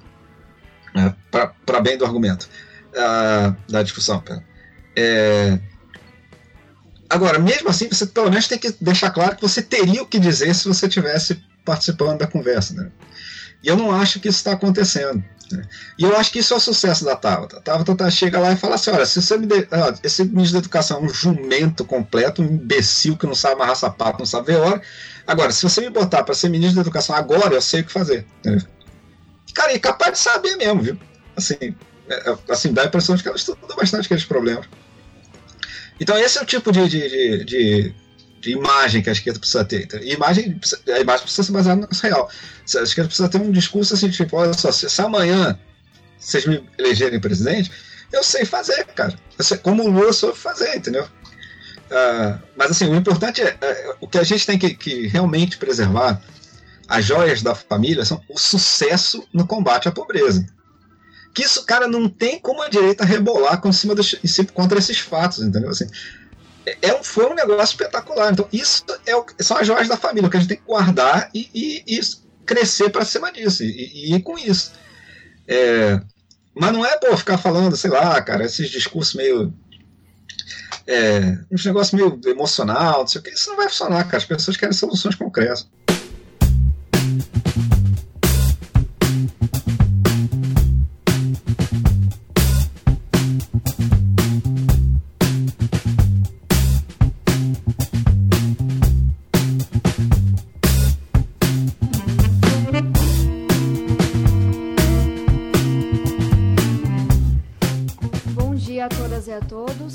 Dia, senhor ministro, senhor presidente da comissão. Eu queria pular um pouco da parte que os deputados já trouxeram de forma tão brilhante sobre os desmandos, as polêmicas, as demissões, tudo que a gente está acontecendo, porque eu acho que isso não faz com que a conversa vá um pouco adiante. Mas eu acho que é importante trazer um pouco do questionamento que o deputado Felipe Rigoni trouxe e tornar isso um pouco mais claro. Dar foco para o fato de já terem se passado três meses, ministro em um trimestre, não é possível que o senhor apresente um PowerPoint com dois, três desejos para cada área da educação. Cadê os projetos? Cadê as metas? Quem são os responsáveis? Isso daqui não é planejamento estratégico. Isso daqui é uma lista de desejos. E eu quero saber onde que eu encontro esses projetos, quando cada um começa a ser implementado, quando serão entregues, quais são os resultados esperados. São três meses, a gente consegue fazer mais do que isso.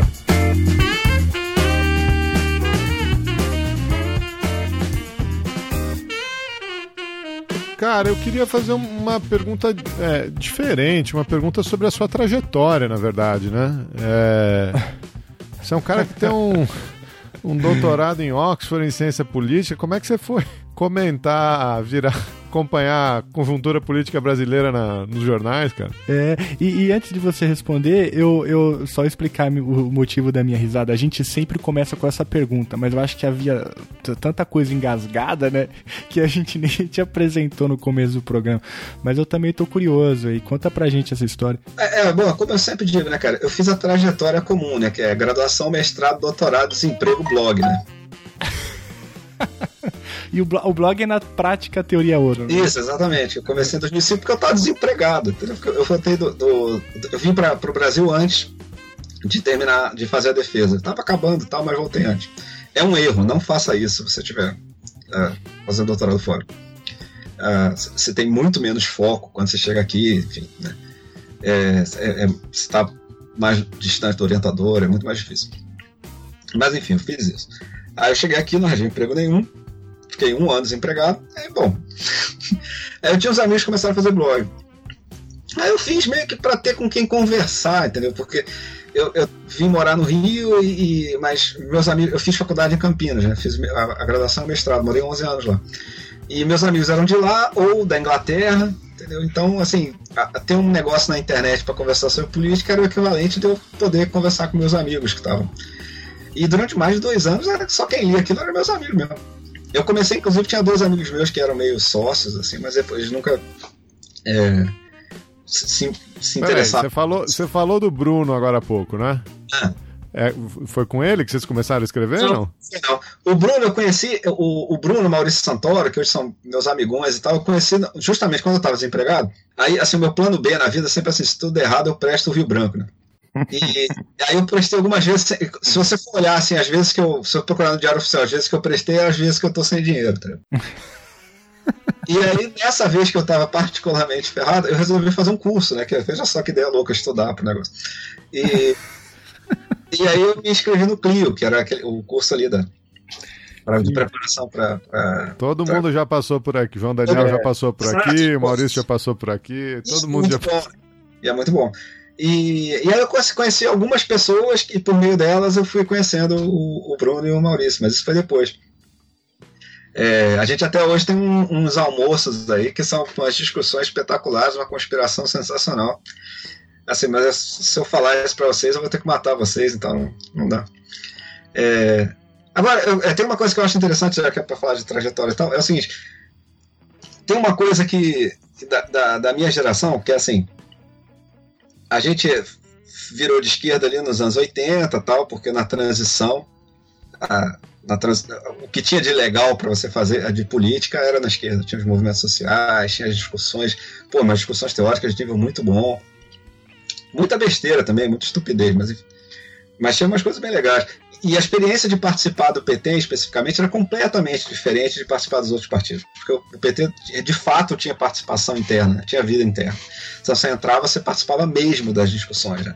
Uh, isso, inclusive, travava o partido, porque você qualquer coisa tinha que ser aprovada porra, por 50 núcleos de, de uns trotskistas do Amapá que estavam lá, não sei aonde. Mas, assim, mas, mas a vida interna era muito interessante. Mas, por outro lado, ao mesmo tempo que você ia nessas discussões todas de esquerda, o, o, o muro de Berlim caiu, né? E, e, e, o muro de Berlim caiu quase no mesmo mês que. que, que... Não, o muro de Berlim não, mas o, Aliás, foi, né? Uh, que, que, o Lula quase se elegeu. Assim, foi, foi muito próximo. Então, é, era um, um, um, um, dilema, né? O que, que, que essa experiência do socialismo real pode nos dizer? Né? O que, que, quer dizer você ser socialista hoje em dia? E, e boa parte do meu interesse acadêmico sempre foi, foi, muito para esse lado, assim. o, o, meu mestrado foi sobre o Charles Bettelin, que era um, um, um economista francês que foi especialista de planejamento, planejamento mesmo, planejamento soviético, plano quinquenal. Assim. É, a Comintern mandava ele para os países que faziam revolução, pra, e que depois se rebelou lá contra o negócio e tal. Era uma época que eu era bastante marxista. E depois, por, por, porque eu achei o assunto interessante, eu fui fazer o doutorado sobre privatização do leste europeu, sobre a transição contrária, né, a transição uh, do socialismo para o capitalismo. E, e, uma coisa que eu acho interessante é que, por exemplo, o Haddad também fez tese sobre explicações marxistas da, uhum. da União Soviética. Uhum. E eu conheço mais gente que fez também. Uh, então, é, eu acho isso interessante. Assim, é uma geração que, que teve que dar uma satisfação sobre isso, sabe? Para você ser de esquerda, você tinha que dar uma satisfação sobre a União Soviética. Você tinha que dizer, mas vem cá, isso aí, o que, que você acha disso? Né? E eu acho que talvez isso tenha se perdido um pouco. Eu vejo um pessoal mais novo, que não é que o cara, sei lá, defende porra, campo de concentração stalinista, mas, mas eles não têm essa necessidade de, de, de ter uma visão crítica disso, eu acho principalmente no movimento estudantil, agora isso parece bastante claro. O movimento estudantil deu uma radicalizada grande, né? Comparado à minha época. E, e eu acho isso meio ruim. Eu acho que é, é uma falha de, de, de, formação que esses movimentos de esquerda estão estão tendo com, com, com, essa molecada aí, que, que não dá uma visão crítica dessas coisas. Assim. Então, pô, volta e meia, um sujeito completamente razoável, mais 20 anos mais novo que eu, me fala no Twitter, não, mas peraí, como assim o, você falar mal da, da, da, da União Soviética? Falei, porra, cara, pelo amor de Deus, cara, você já viu o que é aquilo? É, outro dia tinha um pessoal reclamando que compararam o Olavo ao maoísmo. Aí eu fui ver, na verdade, porque o cara estava defendendo o maoísmo. Eu falei, cara, não faz isso. pelo amor de Deus, o Olavo pelo menos matou 30 milhões de pessoas de fome no grande salto para frente, entendeu? Diga o que quiser do Olavo, entendeu? pelo menos até agora. Entendeu?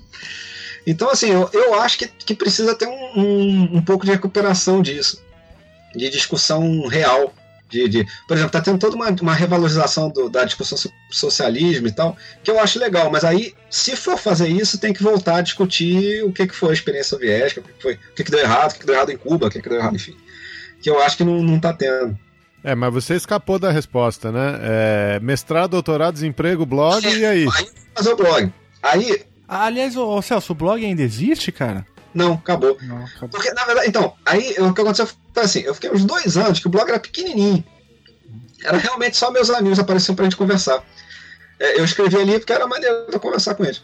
E, só que aí, mais ou menos ali, pela. Mais ou menos ali em 2007, 2008, algumas pessoas descobriram que ele existia e começaram a linkar, né? E eu também comecei a fazer blog climbing, que era aquela coisa de comentar no blog dos outros e deixar lá o endereço no seu, né? Enfim. Aí a audiência começou a subir. E quando chegou na eleição de 2010, a audiência ficou razoavelmente grande. E aí aconteceu que jornalistas começaram a descobrir. Uh, o Fernando Barros e Silva escreveu uma coluna na Folha, falando que o blog era legal e tal. Uh, e aí, assim, basicamente, a minha tese eu nunca consegui publicar em lugar nenhum, mas eu fiz uma piada que circulou o mundo, que foi Uh, veja só como você tem que rebaixar suas expectativas. Que foi chamar o índio da costa de Serra Palin, na época da Sarah Palin. E aí o, o do Serra, né? E, ele, e, e, foi um negócio bizarro, botaram ele para fazer um discurso reacionário. Ele não era reacionário, foi, foi ridículo o cara tentar fazer esse papel. E aí o, o, o Fernando Barros de Silva e o Hélio Gaspari usaram a piada e deram crédito. Aí aumentou a audiência. Só que aí o que aconteceu é o seguinte, a audiência ficou grande demais porque eu era basicamente um cara de camiseta com um laptop, entendeu? Assim, eu não conseguia mais administrar aquilo. Porque as pessoas começaram a cobrar de mim como se eu fosse o Intercept, sei lá. Como se fosse, vem cá, tu não vai vazar nada. Falei, que vazar, cara? Eu tenho, meia hora por dia eu sento aqui e escrevo um troço, entendeu? E aí começou a ficar difícil, assim, começou a ficar. Era muita gente, muito comentário. Eu fazia questão de, de responder os comentários, porque a, o forte do blog era a caixa de comentários. E aí começou a ficar um desgaste, assim, pra, uma coisa que você fazia de graça, né? Pra uma coisa que você não, não ganha dinheiro fazendo. Aí no final da campanha de 2010 eu falei, cara, não consigo mais fazer sem. Eu preciso ter uma vida, preciso fazer alguma coisa. E aí parei. Mas aí eu continuei no Twitter, assim, conversando com as pessoas. Né? Acabou que em 2015, uh, se eu entendi direito a história, alguém estava devendo, um, um, ia fazer um artigo gigantesco para Ilustríssima e não entregou. E aí os caras falaram, pô, vamos botar, pegar um pessoal aí de, pra escrever. E aí o, o, o, o cara da Ilustríssima me conhecia de, de, de, texto, de blog, não sei o que, falou, cara, faz um texto aí sobre o PT. Aí eu fiz, foi a primeira coisa que eu publiquei a série. Eu tinha feito uma resenha para a Folha lá na época do blog, ainda do livro do André Singer, do sentido do Lulismo, mas o primeiro artigo que eu escrevi foi esse, de 2015, que era uh, sobre a crise do PT, exatamente.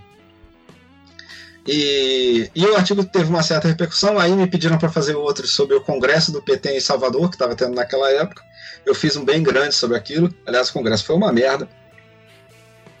É, e aí depois me pediram, falou, ah, já que você está fazendo aí o Sérgio Fausto, do Instituto FHC, que é um cara muito bom, assim, um cara muito inteligente, é, fez um artigo dizendo que ah, o PT está indo para o buraco, o PSDB podia voltar para centro-esquerda.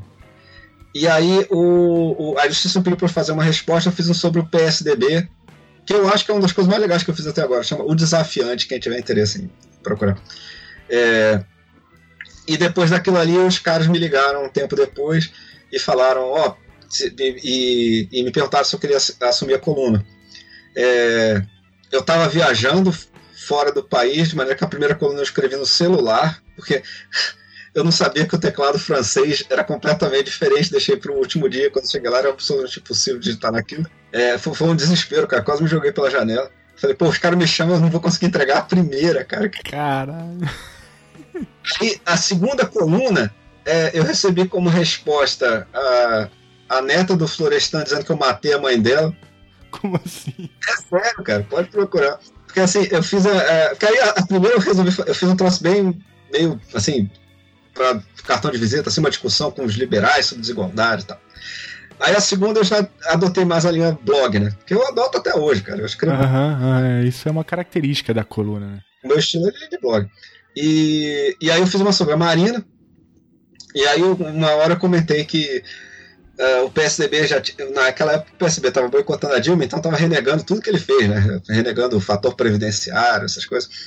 E, e assim, se ele continuasse retrocedendo tanto, ele ia acabar uh, renegando o plano real, entrando por fora FHC e mandando o Android para o passado para mandar matar a mãe do, do FHC. Aí, cara, eu achei que todo mundo ia entender que isso era exterminador do futuro, né, cara? Mas a, a filha do, do, A neta, sei lá, do, do Florestal mandou uma carta no dia seguinte dizendo, me assegurando que tanto a avó dela quanto a mãe do FHC eram pessoas excelentes. eu não podia ter matado ela só pra fazer propaganda pra Marina. De maneira foi um começo animado, assim, cara. Foi, assim, mas eu, eu acho que eu comecei a pegar a mão mais ali já, já mais pro final de, de, de 2015. Assim, porque aí, depois. Eu acho que o negócio esquentou mesmo quando o impeachment esquentou. E aí o, o, o, o assim, o, o que estava em jogo ficou, ficou mais, mais pesado, né? Exigiu mais, mais discussão mais animada. Né? É, e aí, aí que eu tive a impressão de que realmente o pessoal começou a ler, começou a debater e tal. Assim.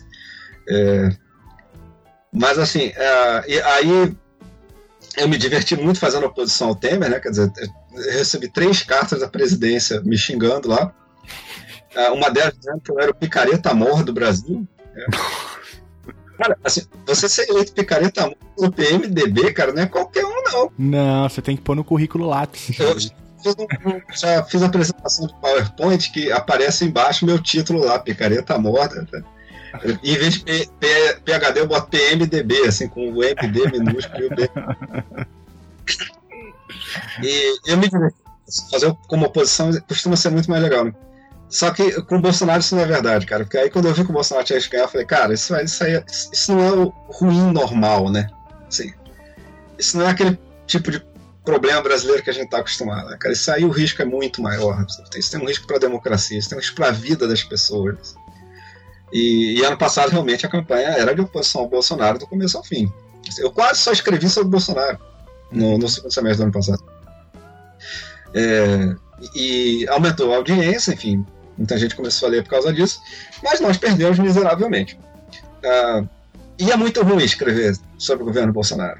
Assim, uh, vou ser honesto, essas duas semanas que deu, teve conversão do PSDB e, e Moro Leaks, aí foi uma satisfação, cara, porque eu não precisei escrever sobre o Bolsonaro. Tá que é realmente deprimente. Para você escrever sobre o Bolsonaro, você tem que acompanhar o Bolsonaro, você tem que olhar para a cara do Bolsonaro, você tem que ouvir o Bolsonaro. E isso é muito triste, cara.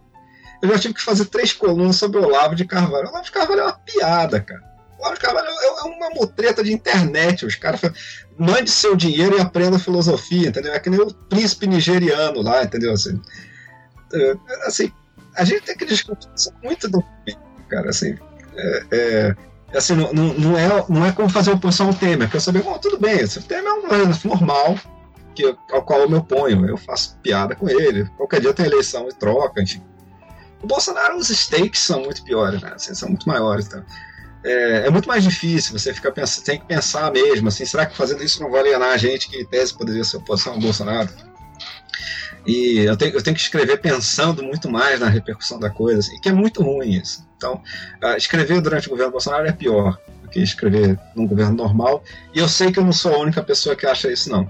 Assim, se você conversar com o pessoal que faz análise, tem muita gente dizendo, cara, é uma tristeza. Bom, cara, só cuidado aí com o que você pede, porque você pode terminar com um presidente Moro ou um presidente Dória, né? Então, cuidado aí. cara, topo qualquer coisa. Assim, o meu nível de exigência, cara, assim, declinou numa velocidade espetacular no dia seguinte que o Bolsonaro ganhou a eleição. Então, se ganhar um cara que não tem risco de dar golpe militar, a gente se vira, cara. O resto a gente vai. Aí, aí eu acho que as instituições fazem seu papel. Mas o risco, o problema é que o cara, enquanto tiver essa questão de, de indignação popular contra a corrupção, né? porque isso é fácil de mobilizar a favor de um projeto autoritário. Ah, enquanto a gente estiver nessa, assim, cara, você dizer, qualquer cara que me apareça aí que seja. É bom, eu vou votar em alguém de esquerda, provavelmente, mas no segundo turno eu voto sem sacanagem em qualquer coisa, não seja Bolsonaro. Assim, um cara que, que seja normal, assim, mesmo que o cara passe o dia inteiro me xingando, mas o cara vai ser um presidente normal, vai, vai, ter, vai ter que cumprir a lei, vai ter que ser enquadrado pelas instituições. Cara, eu já vou achar assim, um, vai voltar a respirar, entendeu? Poxa, muito legal, cara, conversar com você. Eu acho que a tua coluna. É, eu falo pra cacete, cara. Oi? Fazer o quê? Eu falo pra cacete, mas aí vocês Não, é, isso é ótimo, cara. Eu, eu, eu adorei. A gente tava nessa de querer conversar com você há muito tempo. Eu, eu, eu acho que a, ler a tua coluna as segundas-feiras é, virou uma tradição, né? E aí agora tem uma, uma questão assim, se rola algum escândalo no domingo, a gente sabe que o Celso Rocha vai dar um jeito, né? É, de dar um tratamento na segunda-feira. Agora, impeachment é votado domingo, tem passeata, pô, isso é, não se faz. E, e, assim, foi, muito, muito interessante a postura que você adotou no, no, durante o, as eleições, né? Assim, é, colunas colunas muito importantes, assim, que de fato foram muito relevantes para o debate. É, tem uma, um, uma coluna que me lembro que você escreveu ali bem no entre o primeiro e o segundo turno, né, é, chamando o PT para uma discussão séria, é, programática. É, ela acha... do primeiro turno. Isso, isso, né? Se não me engano, é o PT é, é, é, volte né, às origens, ou volte a alguma coisa assim. É, vou deixar o link e, e, e, enfim, cara, parabéns pelo seu trabalho também no Twitter, né? O, o, o NPTO, que é o. É o nome do blog. É, o, ah, é o nome do blog, cara, é verdade. O, o blog, cara, tem, aliás, você deixa o link dele aqui. Que é, cara, eu tirar, porque na é, verdade. Eu... eu cliquei lá e vi um negócio, eu falei, pronto, hackearam, né? O blog. Não, não é, cara, porque eu não paguei. o negócio, eu deixei num cartão de crédito, mudou o cartão de crédito. Era barato pra caramba. Mas eu mudei de cartão de crédito esqueci de ir lá no Bluehost lá, tirar, não sei o quê. Mas eu, eu, eu, tenho o arquivo, qualquer dia eu boto em algum no endereço novo, não sei o que e tal. Ah, mas é. Legal, legal. Pô, mas ó, eu que agradeço vocês, assim, é um prazer imenso. Eu sempre ouço vocês, assim, foi realmente bacana para botar no currículo mesmo. Cara, obrigado. Gente que, que agradece aí seu tempo, a participação, papo super legal. Valeu. Parabéns pelo trabalho aí. Estamos às ordens aqui, se quiser. Estamos sempre aí.